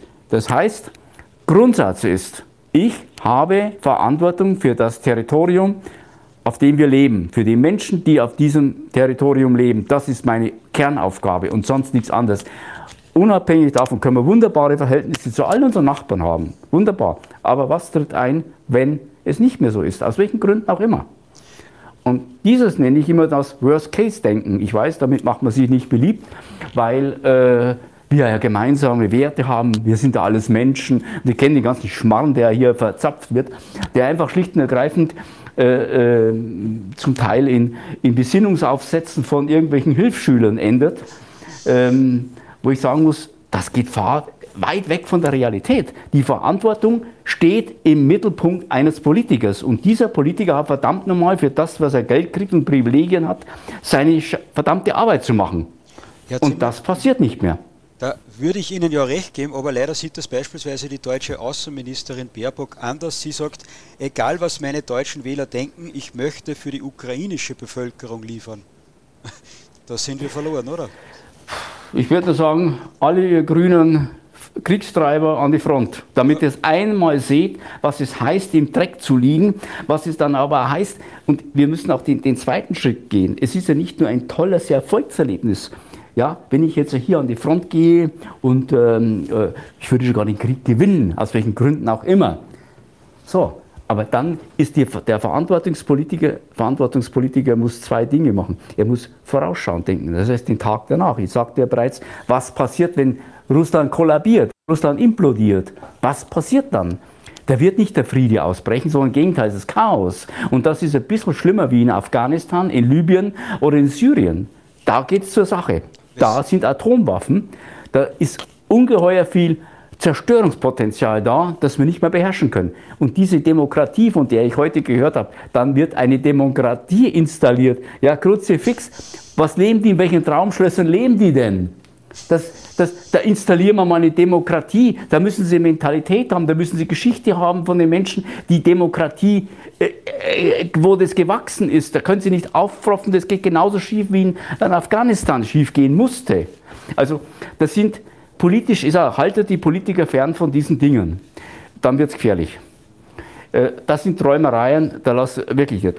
Aber ein anderer Punkt vielleicht noch in dem Kontext, wenn wir jetzt schon diese BRICS Szenarien haben jetzt momentan, die möglicherweise wahrscheinlich länger dauern werden. Ich rede jetzt mal für einen Zeitraum ein oder vielleicht zwei Jahre, der sich verschärft, in welcher Form auch immer. Aber wir haben einen Rückschlag auf Europa und vor allem auf Deutschland. Wir wissen ja, wie hier diese Wirkung war, wo die Sanktionen äh, äh, installiert wurden. Wir haben ein neues Installationspaket, äh, neuen Sanktionspaket inzwischen ausgesprochen, die ja bisher alle verpufft sind. Alle. Da ist nichts am Boden, das, das greift. Also machen wir ein Zehntes, bin ich überzeugt, oder noch ein Dreizehntes oder Vierzehntes, das bringt nichts. Es schadet uns selbst. Siehe diese ganze äh, Situation mit dem Abschneiden vom russischen Gas. Ja, haben wir jetzt Putin bestraft? Unglaublich. Ja. Das ist ungefähr so, als wenn ich mir ins Knie schieße und sage, das hast du jetzt davon, dass ich jetzt verletzt bin. Ja, also wie blöd muss man eigentlich sein? Wie, wie, wie Gedanken verloren. Russ, Russland schaltet um, verkauft das Zeug nach, nach Indien. Wir geben 10 Milliarden Hilfe in, äh, Entwicklungshilfe nach äh, Indien. Das ist äh, Gutwillkauf, ja, dann Bestimmungskauf, mehr ist es nicht. Und dann lassen wir kaufen wir dort unser Gas, das vorher über Russland billig von Indien bezogen wurde, kaufen wir wieder zurück und geben das dann den deutschen Steuerzahler oder Verbraucher. Ja, Tolles ja. Geschäft, also unglaublich. Ja, ziemlich klasse. Dazu kommen wir vielleicht gleich noch über dieses Nord Stream, da sollte man vielleicht auch noch ein paar, zwei, drei Takte sagen. Aber vorher noch eine kurze Zwischenfrage. Äh, lassen Sie da die deutsche Bundesregierung und die verantwortlichen Politiker in der EU nicht so billig davon, wenn Sie sagen, die sind dumm? Äh, sind die nicht gemein ich habe manchmal das Gefühl, dass die nicht unseren Interessen dienen, sondern irgendjemanden, aber sicher nicht uns. Beispielsweise in der Rüstungsindustrie, äh, amerikanisch, äh, Amerikanern, äh, so wie der äh, Außen na, Wirtschaftsminister Habeck gesagt hat, unsere größte Rolle ist, äh, den USA zu dienen bei seinem Washington-Besuch. Ja, das zeugt natürlich auch von einer gewissen Professionalität, solche Sprüche von sich zu geben. Das zeigt ja die innere Geisteshaltung immer wieder. Ähm, ich habe jetzt, seit ich äh, nicht mehr im diplomatischen Dienst bin, mir es abgewöhnt, diplomatisch zu sein. Ich bin gerade raus, so wie ich früher als Soldat war. Ähm, es zeugt von einer äh, mangelnden äh, Kommunikationsfähigkeit, mangelnder Intelligenz, mangelnden Fähigkeiten, also ein Mangel insgesamt. Aber es zeugt auch von eins, von einer unglaublichen äh, ja, äh, Sorglosigkeit, Frechheit gegenüber dem eigenen Volk. Äh, denn das eigene Volk spielt ja auch keine große Rolle mehr in dem Denken dieser Menschen. Wir sind alles Menschen. Ich sehe das, weil ich ja in der Migrationssache tief drin stecke. Ich leite das hier von, von unserer, äh, unserer Seite aus. Äh, ich muss sagen, wenn Sie diese, diese Äußerungen hören, das ist ich, ich, das, das, bringt mich oft nachts wirklich, ich bin sonst ein ausgeglichener Mensch, aber das bringt mich manchmal dazu, dass ich in der Früh um drei Uhr aufwache und nachdenke, wie dumm Menschen sein können. Ähm, die kommen zu keiner Lösung, die sind in der Früh um fünf. Das ist, es ist wirklich so. Äh, äh wenn Sie, wenn Sie diese, diese Rücksichtslosigkeit der, gegenüber der eigenen Bevölkerung sehen, da muss ich sagen, dann ist das, äh, in Bayern würde man sagen, ist schon was Gerichtsmassiges. Da muss man schon mal drüber nachdenken, zu einer gegebenen Zeit, äh, welche Fehler gemacht wurden und warum. Denn das ist ungeheuerlich. Das ist ungeheuerlich, wie ein Volk in die Not gestürzt wird. Deutsches Volk wird in die wirklich ökonomische Not gestürzt. Sie haben vielleicht da gehört, vor einem halben Jahr äh, hat der Sparkassenverein, äh, war das gewesen, ich weiß nicht, wie der Name jetzt vor dem Chef wieder war, gesagt, Weihnachten oder um die Jahreswende herum werden Menschen, die früher, die jetzt noch 3600 Euro netto Familieneinkommen haben, netto, ich rede von netto, äh, mit dem Geld nicht mehr zurechtkommen. Hat man also auch äh, geschmunzelt und gesagt, ja, ja, 3600 Euro bist der reiche Mensch und so weiter und so fort. Nein, nein. Jetzt die Tatsache, ich habe jetzt im Handelsblatt erst äh, gestern oder vorgestern gelesen, wie die Sparrate denn eigentlich in Deutschland ist die tangiert gegen Null. Das heißt, am Monatsende ist noch viel Monat übrig, aber keine Kohle mehr. Geld, das man früher, weil man ja so erzogen ist als Deutscher, ein paar Euro immer auf die hohe Kante legt, könnte mal die Waschmaschine kaputt gehen, das Auto etc., das ist weg. Ich kann nichts mehr auf die Bank bringen. Im Gegenteil, ich muss meine Ersparnisse angreifen, um zu überleben. Das heißt, den täglichen über, ja, Dasein zu bezahlen. Und da muss ich schon ins Grübeln kommen, woher kommt denn das? Da sind vielerlei Faktoren dabei. Die waren. Das, das sind Fehler, dass wir uns so abhängig von China gemacht haben. Das sind äh, diese großen Sachen dabei. Aber auch ein ganz wichtiger Punkt ist die Energieversorgung. Und auf den sollte man vielleicht auch noch mal kurz eingehen. Ja, machen wir kurz die Energieversorgung noch. Sie wollen ansprechen, was da mit Nord Stream 2 äh, los war. Und dann würde ich sagen, damit ja. wir nicht zu traurig werden, äh, vielleicht haben Sie ja doch ein paar Lösungsmöglichkeiten parat, die wir zumindest theoretisch andenken könnten. Aber jetzt bitte Nord Stream 2. Ja, also das ist ja mit dem Punkt Energieversorgung, was natürlich unser Leben auch so ungemein teuer macht. Denn alles ist ja davon ausgegangen, Russin, äh, Putin heißt so in den Medien unisono, liefert kein Gas mehr. Stimmt, Klammer, weil wir das nicht wollen. Wir wollen das nicht. Das muss man aber auch dazu sagen und den Satz sollte man vollenden. Und das ist die Lüge. Sie können durch Weglassen medial sehr viel lügen. Und das ist eine Lüge. Denn wenn ich hier in einer, ich habe jetzt gerade einen Moment, weil ich jetzt gerade das Abstimmverhalten äh, von äh, gewissen äh, Abstimmungen in, in die äh, Revue passieren lasse, meine Mitarbeiter sitzen gerade dran, das aufzuarbeiten. Äh, da war eine, eine, schöne Abstimmung jetzt äh, kürzlich. Ich kann jetzt den Tag nicht genau sagen, müsst ihr nachschauen. das kann ich Ihnen aber relativ gut sagen, weil ich möchte nicht falsch zitiert werden, wenn, wenn da irgendwas ist. Äh, das war also die Resolution war vom Europäischen Parlament on Russian escalation of its war aggression against uh, Ukraine. Da ging es also um vielerlei Punkte und einer dieser kleinen Punkte war in Paragraph 10 ein Satz drin, der so ist geändert worden und zwar and for the Nord Stream 1 and 2 pipelines to be completed bonded. So, das heißt, wir wollen diese beiden Pipelines abschaffen. Kompletto, in tutto completo. Das heißt, er wird nichts mehr repariert, da wird nichts mehr irgendwie gemacht, sondern diese beiden Pipelines sind tot forever. Und dazu habe ich mir das Abstimmverhalten äh, besorgt. Es war ein reiner Zufall, muss man sagen, weil diese Abstimmungen haben natürlich auch innenpolitische Wirkung. Wenn sich der gemeine Politiker, der da am Marktplatz steht, dann vor der Wahl, ich habe ja immer gegen die Abschaffung von der Pipeline gestimmt und ich war dagegen, bin leider, wie sie Gott so will, überstimmt worden. Durch ein Versehen äh, ist diese Abstimmung namentlich geworden. Das sollte eine anonyme Abstimmung sein, weil also nur drin steht 244 gegen 380 und so weiter verloren oder was weiß ich. Also hätten Sie nichts gesehen, wer was wo. Jetzt sind die Namen erfasst. Ich habe einen Screenshot haben wir angefertigt. Mein Team sitzt immer bei solchen Gelegenheiten dran und, und wartet auf die Fehler. Äh, und da haben wir alle Namen, die hier, alle, die im Parlament hocken, kann Ihnen sagen, wer, wo, wann, wie gestimmt hat. Und das haben wir auch veröffentlicht. Man kann es wahrscheinlich ganz Bitte? leicht machen, dass alle dafür waren, außer die AfD-Abgeordneten. Oder ist das nicht ganz so einfach? Könnte man so sagen. Könnte man so sagen, wenn ich schaue mal, also diese Sozialisten, alle Sozialisten in Deutschland, ich kann Ihnen jeden einzelnen Namen sehen, wenn Sie wollen, aber da haben nur acht in ganz Europa dagegen gestimmt, oh. von äh, 117. Oh. Ja, die waren nicht aus Deutschland. Wir haben äh, die Grünen, die also mit 61 alle dafür gestimmt haben, ganz Europa für die Abschaffung, alle. Äh, und ich kann Ihnen die Namen alle in Deutschland sagen, ob das eine Frau Hohlmeier war, ein Herr McAllister, alle haben dagegen gestimmt. Und ich habe das kürzlich im Plenum äh, auch thematisiert und ich habe massiv bin ich angegriffen worden. Das ist auch dokumentiert und auch veröffentlicht worden. Das wird ja alles dokumentiert, was man sagt hier im Parlament. Da ist, können da in vier Jahren noch später nachschauen, was ich gesagt habe. Ähm, und wenn Sie diese Zahlen hier sehen und diese Abstimmverhalten, dann ist das für mich in dem Bereich, ich habe gesagt, das ist Landesverrat. Wir verraten unser Volk.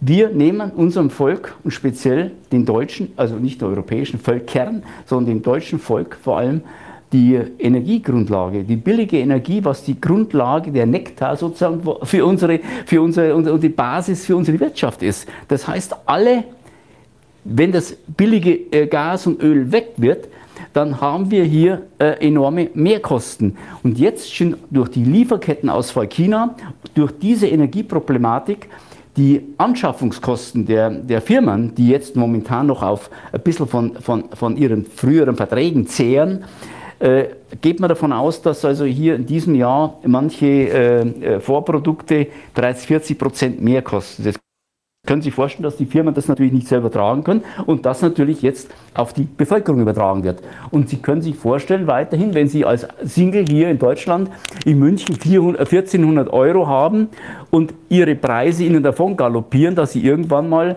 ja, was tun Sie? Verhungern? Haben Sie die Option? Auswandern?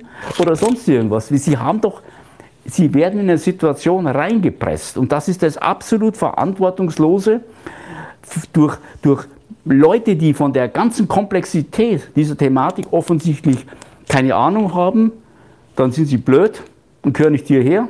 Oder sie machen mit Absicht, dann gehören sie auch nicht hierher. Das ist es.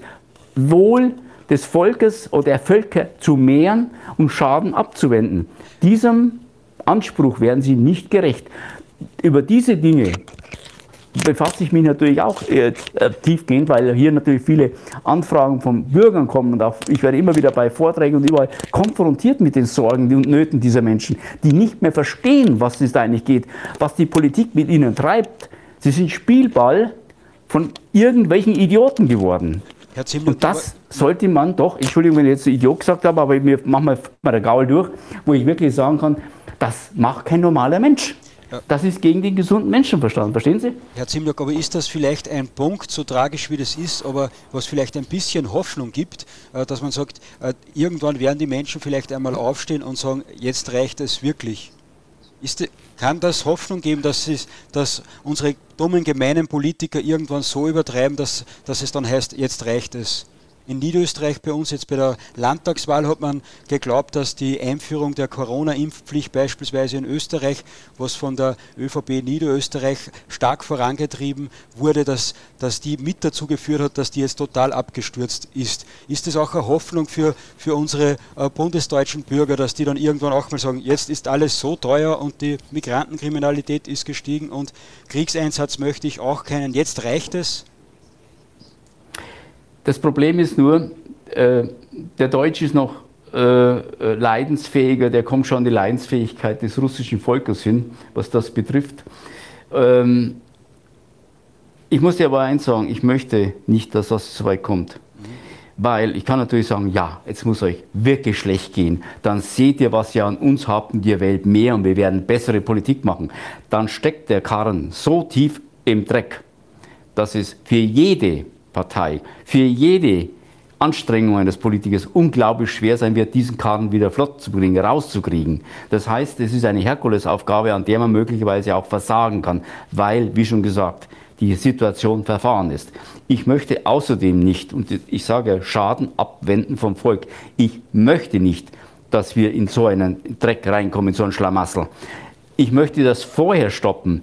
Ich will Aufklärung betreiben. Ich will, und da da bin ich ja viel unterwegs auch und, und wir, wir tun auch einiges. Die Menschen sehen auch langsam, was vor sich geht.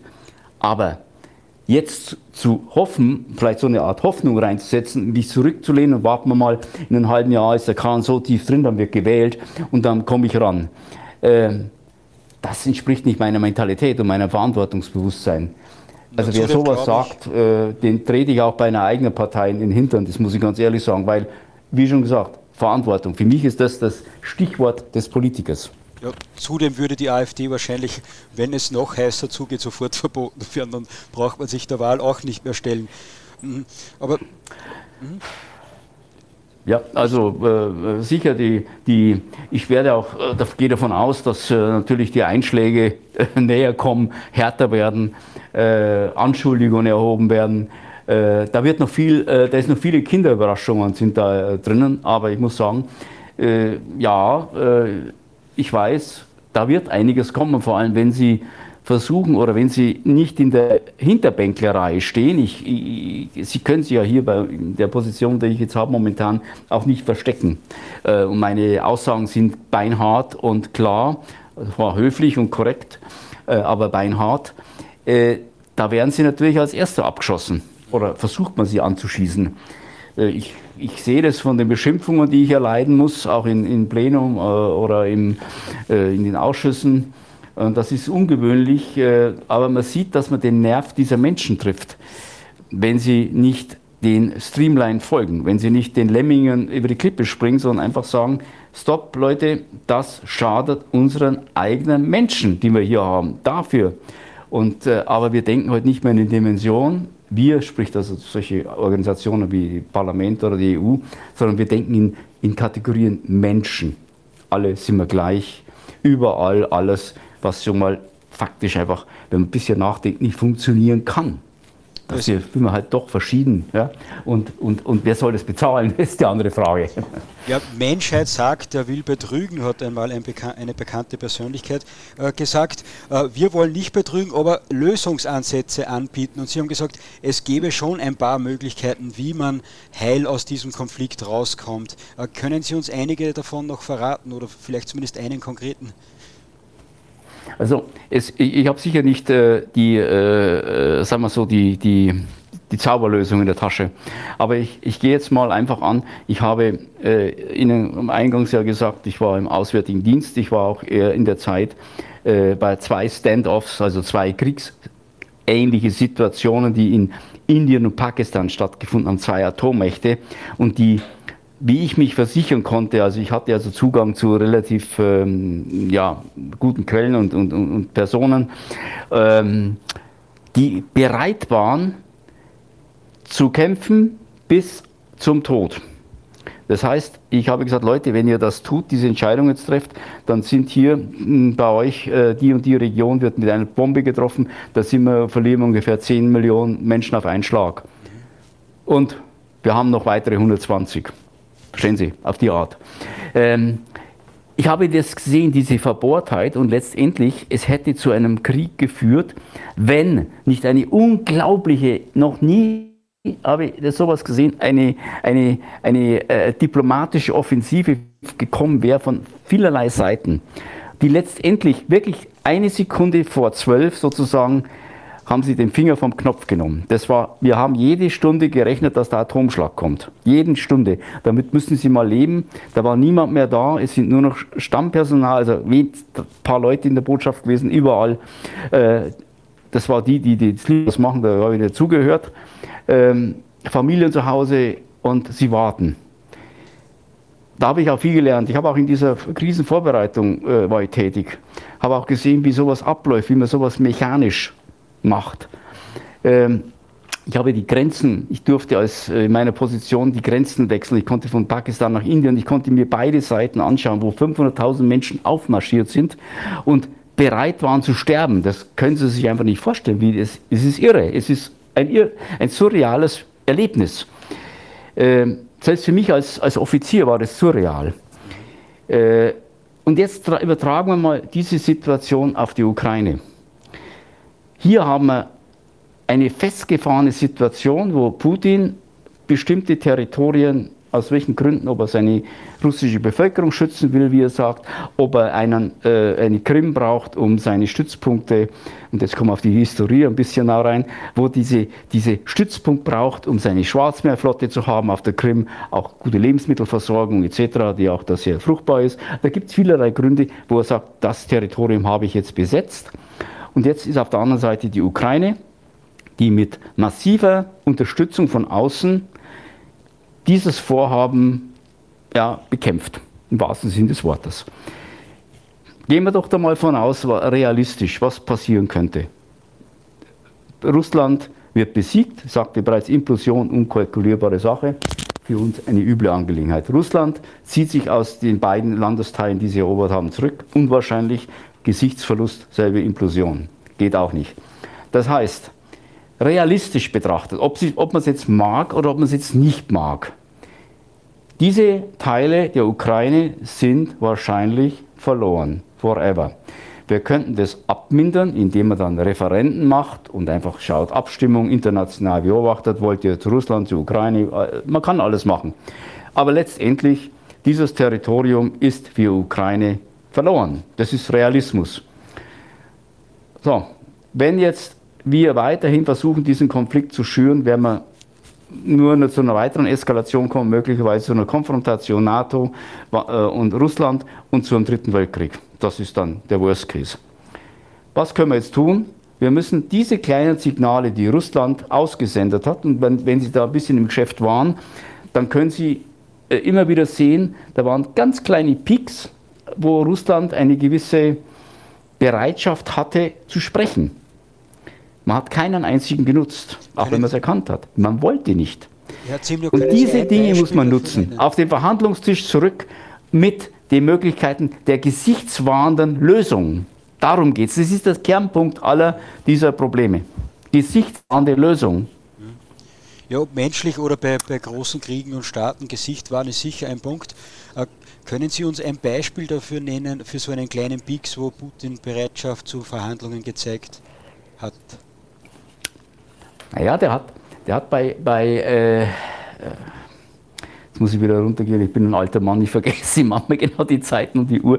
Ähm, ähm, er hat also mehrfach, ich kann jetzt nur sagen, ich habe ich hab das beobachtet, mehrfach, jetzt muss ich mal schnell überlegen, an welchen das äh, sehr signifikant war, wo er es gezeigt hat, wenn er Signale an, an, auch an, an uns, an die NATO und an Europa gesendet hat, wo man einhaken hätte können.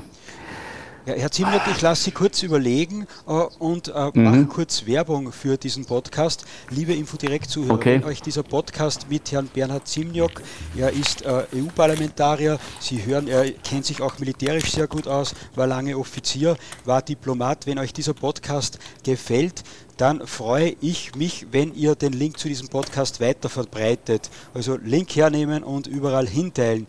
Morgen wird es, wird es diesen Podcast, die ganzen Links zu den, Links zu den ganzen Podcast-Plattformen dann auch auf www.info-direkt.eu geben. Also bitte liken, teilen, kommentieren und diesen Podcast weiter verbreiten, unbedingt, dass jeder mitbekommt, was da momentan so abläuft. Und vielleicht habt ihr später auch zumindest noch eine Person die Gelegenheit, dass ihr Herrn Zimniok noch eine Frage stellt. Wer das dann machen möchte, der muss von YouTube, Getter und Twitter und wo wir sonst überall streamen, einfach auf den Infodirekt Telegram-Kanal hierher rüberkommen und dann aufzeigen und dann seid ihr bei uns in der Sendung. Also vielleicht haben wir noch Zeit, dass noch zumindest eine Person eine Frage stellen kann. Ende der Werbeeinschaltung. Herr Zimniok, äh, Sie haben in Ihrer Erinnerung gekramt, haben Sie etwas gefunden? Ja, ich habe jetzt gerade mal nachgedacht. No? Das war so im, im Herbst. Äh, das muss also irgendwo äh, Putin, Biden gewesen sein. Genf, so äh, habe ich mal so kurz in, in Erinnerung rausgekramt, wo also äh, Möglichkeiten der äh, leichte Signale an der Presse erschienen sind. Ich muss bloß überlegen, wie das formuliert war. Also es war, es, es sind, es sind diese Informationen, die also nicht groß im Prinzip äh, breit getreten werden in unseren Medien, sondern wo man deutlich, möchte mal sagen, ähm, zwischen den diplomatischen Zeilen lesen und hören muss. Ähm, ich bin natürlich nicht bei den Verhandlungen dabei, aber ich erinnere mich noch an einige Passagen, die in, Presse, in der Presse drin waren, ob das jetzt Lavrov war oder sonst irgendwas, wo sie Signale gegeben haben. Und das sind feine Signale, die also äh, beim Lesen man eindeutig auch immer überliest äh, wo man sagt, hier kann man nur einhaken. Aber wir wollen das ja auch gar nicht. Wir wollen solche Signale, selbst wenn sie laut rausposaunt würden, gar nicht hören. Das habe ich ja heute wieder festgestellt. Wir wollen diesen Aggressor Russland in die Knie zwingen. Darum geht es. Diesen Krieg gewinnt man, das war eine Aussage wörtlich heute, diese, diese, diesen Krieg gewinnen wir nicht am Verhandlungstisch, sondern auf dem Schlachtfeld. Das ist eine brandgefährliche, klare Aussage die Russland in dieser Form noch nie, sowas habe ich, so eine klare Aussage habe ich selten in meinem, meinem Berufsleben gehört. Äh, und das ist der Unterschied zwischen diesen Signale setzen. Wissen Sie, wenn Sie Verhandlungen machen müssen, dann müssen Sie ein Statement machen, nicht wie Baerbock jetzt, sondern da müssen Sie zwischen den Zeilen etwas Luft lassen, wenn der Gegner gerade in einer Situation ist, wo er Atemluft braucht. Und er wird Ihnen antworten. Das sind diese fein, ich habe das in, in, in Indien und Pakistan erlebt, das sind unglaublich äh, feine, wortziselierte Spiele, die da getrieben wurden. Und diese Dinge kommen normalerweise nicht so direkt in die Öffentlichkeit. Das war in Pressemeldungen so zwischen den Zeilen immer wieder. Und das macht es jetzt schwer, weil ich jetzt nicht mehr genau festnageln kann, an welchem Ereignis. Ich erinnere mich nur noch an Genf. Da war so ein Signal. Ja. Und zwei, drei weitere. Herr Zimlock, das Aber ist klar, wie schon gesagt, feine das, da, da, muss jetzt wirklich meine, mein, mein Hirn ganz tief reingehen, da müsste ich meine Notizen mal nachschauen, weil ich natürlich auch immer nachgucke und, und überlege, äh, wie, man, wie man sowas äh, äh bewerten muss. Herr Zimlock, da habe ich Verständnis dafür, feine Signale und unsere grobe Presse, die unbedingt in den Krieg will und dann jetzt auf der Und Außenministerin. Schon, ja, genau. Und jetzt äh, äh, auf der Rutsche, auf der wir befinden, jeder, der sagt, bitte halt dich fest, bremse ein bisschen, da ist man ja schon in Gefahr, nicht nur, dass man ein Putin-Versteher ist, sondern auch, dass man Landesverrat äh, begeht oder die Wehrkraft zersetzt, wenn man da jetzt noch zu viel Einspruch erhebt.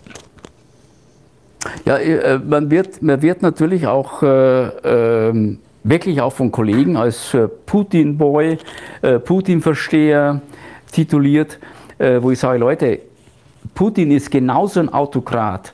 Putin und, und, und Zelensky, der ist ja auch kein Heiliger, den haben wir von einem, noch vor eineinhalb Jahren war er im Stern und im Spiel drin als der korrupte, äh, was weiß ich, äh, Mann aus der Ukraine, ist anerkannt hier in, äh, in, in Europa als korruptes Regime, ist auch korrupt. Äh, und jetzt mutiert er zum Heiligen, weil er für unsere Zwecke, die Einhegung Russlands oder was auch immer, unsere Zwecke, Anführungszeichen, äh, dienlich ist. Und deshalb hat er auch Narrenfreiheit und deshalb darf er auch fordern, was er will, weil er dienlich ist, zweckdienlich, solange man braucht. Ähm, und Putin, das habe ich auch gesagt, da habe ich auch einen Beifallsturm bekommen im Parlament, weil ich gesagt habe, äh, genau die Situation vom Korrupten äh, zum Heiligen, der wird bald im Neuen Testament äh, seinen Platz einnehmen neben Jesus. Ähm, und bisher hat er es aber schon geschafft, hier in den Panama Papers mit seinen 38 Aposteln zu erscheinen. Und deshalb ist der Sprung ins Neue Testament jetzt ganz klein und wir ebnen gerade den Weg.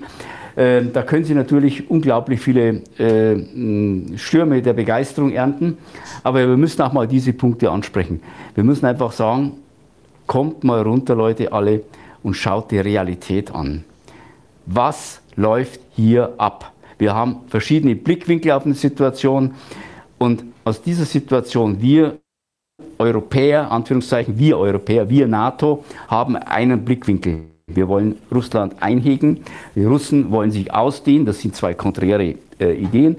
So, und jetzt kommt es zu dieser Konfrontation und diese Konflikt, dieser Konflikt ist wieder tunlichst zu lösen, bevor es zu einer großen Katastrophe, sprich dem Dritten Weltkrieg kommt. Deshalb hört auf die feinen Signale und wir müssen auch feine Signale aussenden. Das ist ein gegenseitiges Spiel auf verschiedenen Ebenen. Die kriegen die in der Medien gar nicht mit. Um Gesichtswahren, und das ist das wirklich das Stichwort, einen Autokraten können Sie nur dazu bringen, wenn er gesichtswahrend aus einer Situation rauskommt, wenn man ihn weiter in die Ecke drängt, wird es hemmungslos irgendwann der Finger auf den roten Kopf gedrückt, weil einfach das System sonst kollabiert und das ist der letzte Notnagel, um sich noch sozusagen den Kopf aus der Schlinge zu ziehen. In manchen Systemen im wahrsten Sinne des Wortes.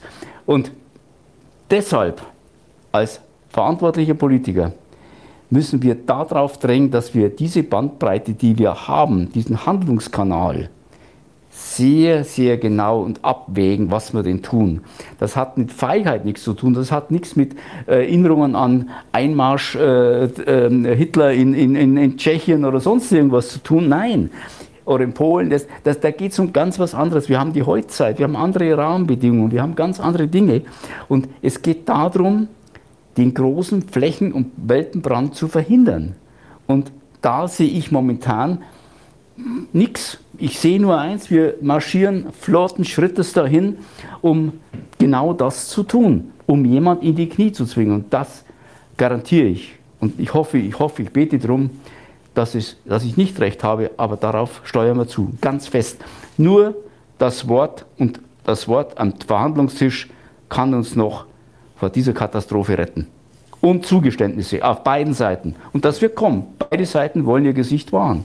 Putin weiß, den Krieg kann er nicht gewinnen. Wir können den Krieg nicht gewinnen. Es wird einen Patt geben, einen langfristigen Abnutzungskrieg, der unglaublich viele Opfer kostet, unglaublich viele Belastungen für die Bevölkerung auf allen Seiten. Und das, glaube ich, ist das, was wir tunlichst vermeiden sollen.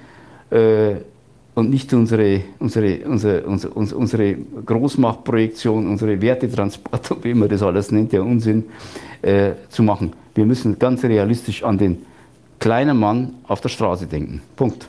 Herr Zimnock, ich glaube, wir haben jetzt schon weit über 100 Infodirect Live-Podcasts zu den unterschiedlichsten Themen gemacht und die waren nicht immer ganz leicht.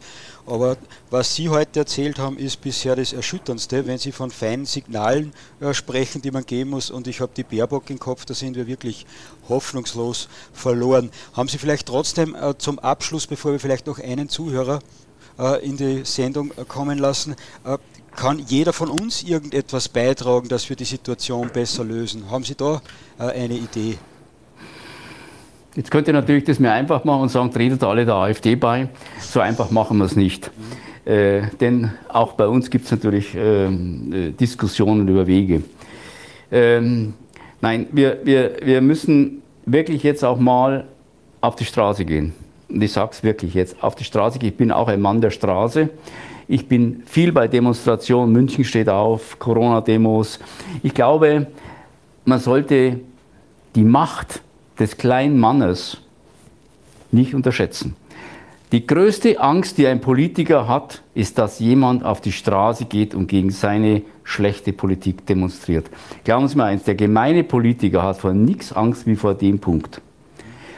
Warum glauben Sie, dass zum Beispiel ein Herr ähm, äh, Söder über Weihnachten äh, die in seiner Weihnachtslaune nachgedacht hat und überlegt hat, dass seine Maßnahmen bezüglich Corona als harter Hund in Bayern vielleicht nicht ganz so toll waren und dass er da was ändern möchte. Glauben Sie, das war das fröhliche Weihnachtslied, das seine äh, Ehefrau getrellert hat oder was oder sei irgendwas? Nein, das war schlicht und ergreifend der Druck der Straße. Da war ich mit dabei. Da waren Polizisten mit Brutalität gegen das Volk vorgegangen. Das habe ich selbst gesehen, erlebt. Ihr habt selbst das alles gesehen. Äh, ich war mittendrin. Und trotzdem hat das Volk gesagt, wir demonstrieren weiter. Corona hin, Corona her, Abstand hin, Corona her, ist mir interessiert nicht. Davor hat der Politiker Angst. Das sage ich nicht. Der hat die Hosen gestrichen voll. Und das ist, da, was jeder tun kann.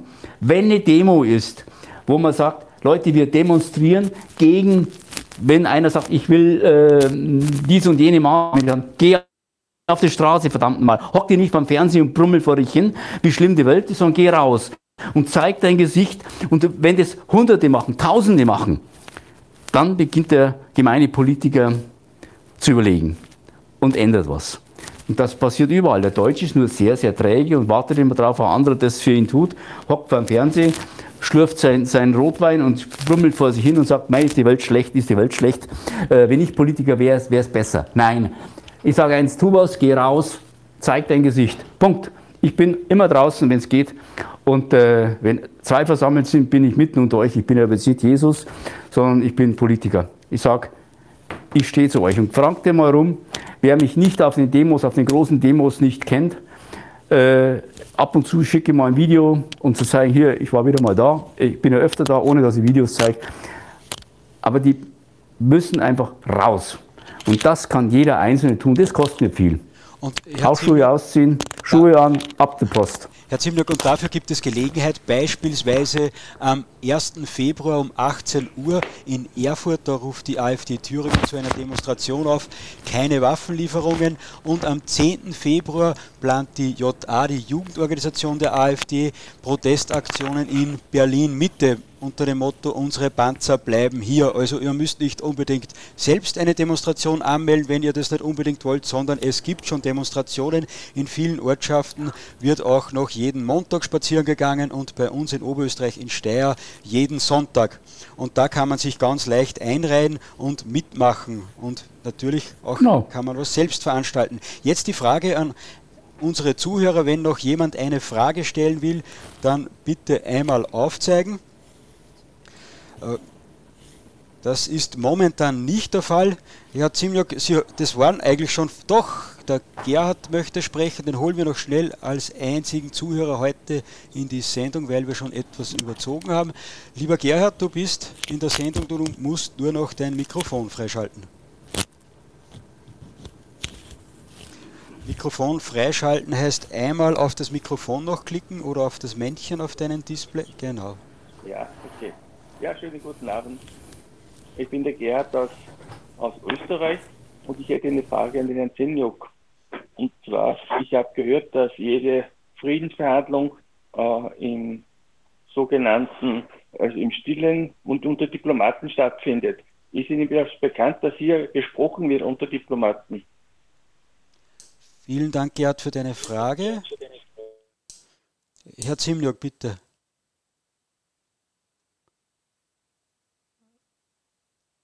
Äh, je, jetzt ist unser Gast leider aus der Sendung gefallen. Ah, da ist er. Herr Zimjok, Sie müssen Ihr Mikrofon bitte nochmal einschalten. Okay, ich habe das Mikrofon jetzt wieder eingeschaltet. Ich bin aus der, komischerweise jetzt einfach, ohne das Ding zu berühren, aus der Leitung gefallen, aber es wurscht jetzt, ich bin wieder drin. Vielleicht kann man die Frage ganz kurz, äh, ich habe sie nämlich am Anfang nicht verstanden und dann war es weg. Ich glaube, ich kann die Frage wiedergeben. Äh, unser Zuhörer Gerhard hat gefragt, äh, ob im Hintergrund äh, diplomatische Verhandlungen stattfinden oder ob, ob, ob, ob das einfach geheim ist und wir wissen einfach nichts davon. Also üblicherweise auf bestimmten Ebenen, das ist so Usus international, reißen auch in solchen Fällen die Verhandlungen nicht ab. Ich befürchte aber.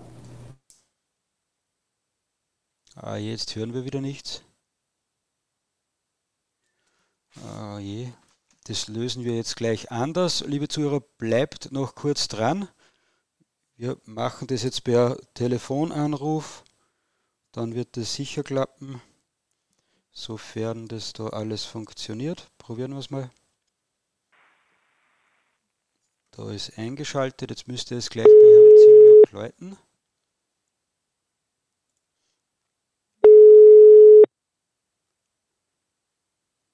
Jetzt hoffe ich, dass wir dran sind. Ja, genau. Äh, bitte, jetzt sind wir über Telefon äh, verbunden. Sie haben gerade gesagt, äh, die so diplomatische Beziehungen reißen für normal nicht an. Dann haben Sie aber gesagt und wo es spannend war, was plötzlich aus.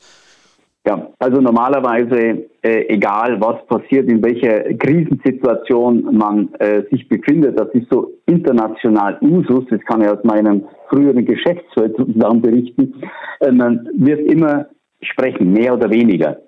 Äh, es gibt immer direkte oder indirekte Kanäle.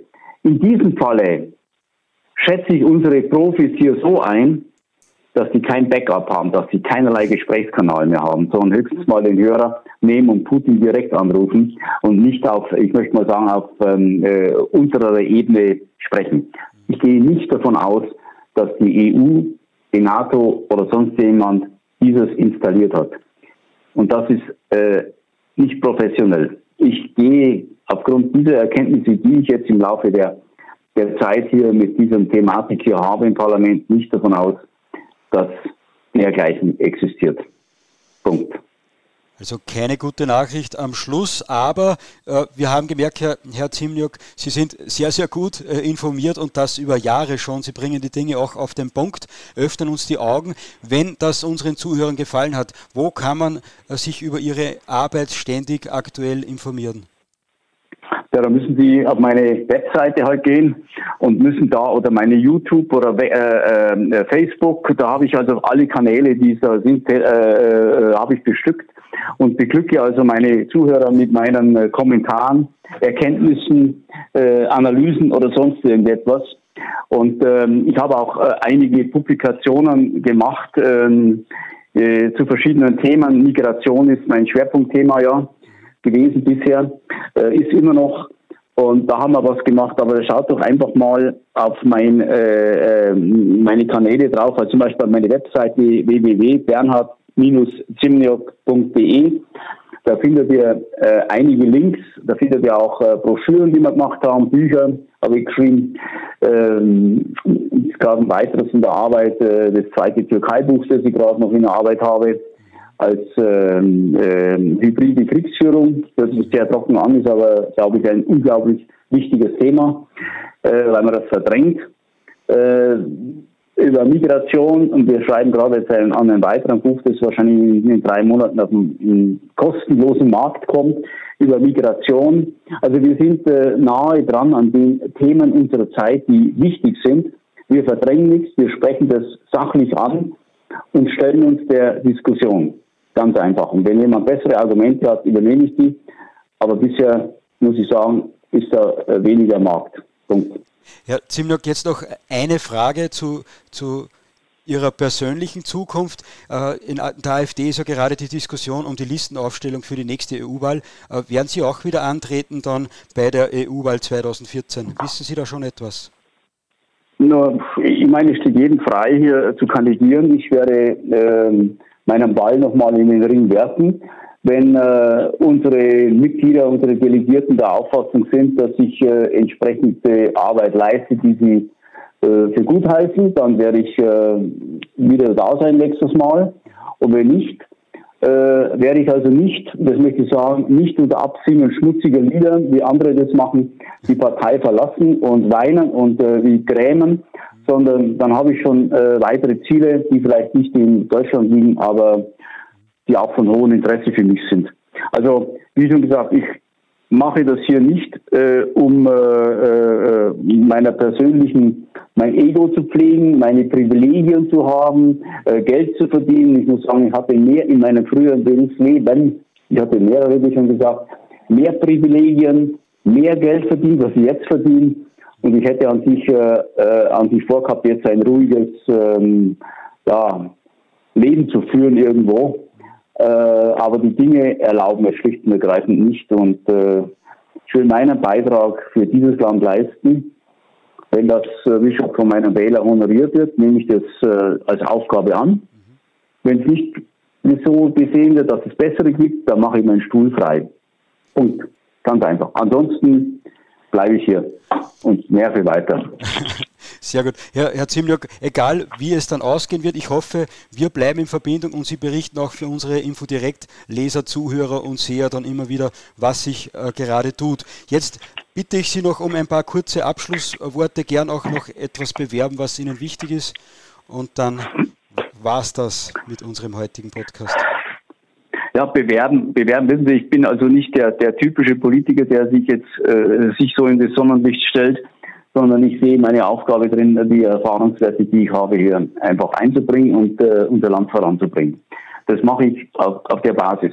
Aber wie schon gesagt, wenn ihr auf meine, äh, auf meine Webseite geht oder auf irgendeiner meiner Kanäle, schaut euch das einfach unvoreingenommen an, bildet euch eure eigene Meinung und ich bin auch für Kritik da und ich, äh, ich bin auch nicht kritikresistent, äh, sondern ich reflektiere das sehr wohl und, und höre mir Argumente sehr dezidiert an. Ich gehe auch jeden Tag, wenn ich hier aus dem Parlament rausgehe, äh, Mitternacht, äh, äh, überlege ich nur, was war gut an dem Tag, was war falsch. Ich reflektiere, wo, wo hättest du was besser machen können. Und wenn ich oftmals so angegriffen werde, frage ich mich, was machst du eigentlich falsch? Und was andere offensichtlich nicht äh, gutieren. Ähm, das sind die Dinge, die, die mich bewegen und wo ich auch nicht dafür groß Werbung machen möchte. Ich sehe mich als immer noch als Diener dieses Staates. Ich war Staatsdiener im wahrsten Sinne des Wortes und ich sehe mich auch weiterhin als Diener dieses Staates und zwar nicht jetzt des, dieses Scholz-Staates und Baerbock-Staates, sondern ich sehe mich als Diener des Volkes. Die sind, für die bin ich hier mein ganzes Leben gewesen, die haben mir viele Möglichkeiten eröffnet und ich werde ähm, auch das zurückgeben, was ich bekommen habe. Punkt. Das ist meine Lebensphilosophie. Und dahinter steht auch meine, meine Familie. Sehr gut, das ist schön, wenn die Familie auch dahinter steht. Dann wünschen wir Ihnen, das ist fast ein Fluch, ich weiß aber, dass wir weiterhin in interessanten Zeiten leben, dass Sie da auch mit vollem Einsatz äh, weiterarbeiten können. Herr Zimnock, ich danke Ihnen sehr herzlich für das Gespräch, dass Sie sich jetzt doch viel länger Zeit genommen haben, als wir uns eigentlich ausgemacht haben. Aber ich glaube, es war jede Minute zumindest für unsere Zuhörer und für mich sowieso wert. Also herzlichen Dank nochmal nach Brüssel. Ja, ich grüße nochmal die Zuschauer und ich wünsche einen schönen Abend. Ich war heute nicht lustig. Ich weiß, manchmal bringe ich es auch ein bisschen positiv rüber und äh, die Leute zum Lachen. Heute habe ich sicher viele gefrorene Minen da. Aber das Thema ist viel zu ernst, um es noch ins Lächerliche zu ziehen. Hier ist es, hier geht es um die Substanz. Schönen Abend noch. Vielen Dank nochmal. Ich hoffe, dass wir uns hoffentlich bald einmal zu erfreulicheren Themen auch einmal hören. Also nochmal vielen Dank und beste Grüße nach Brüssel. Tschüss. Wiederhören.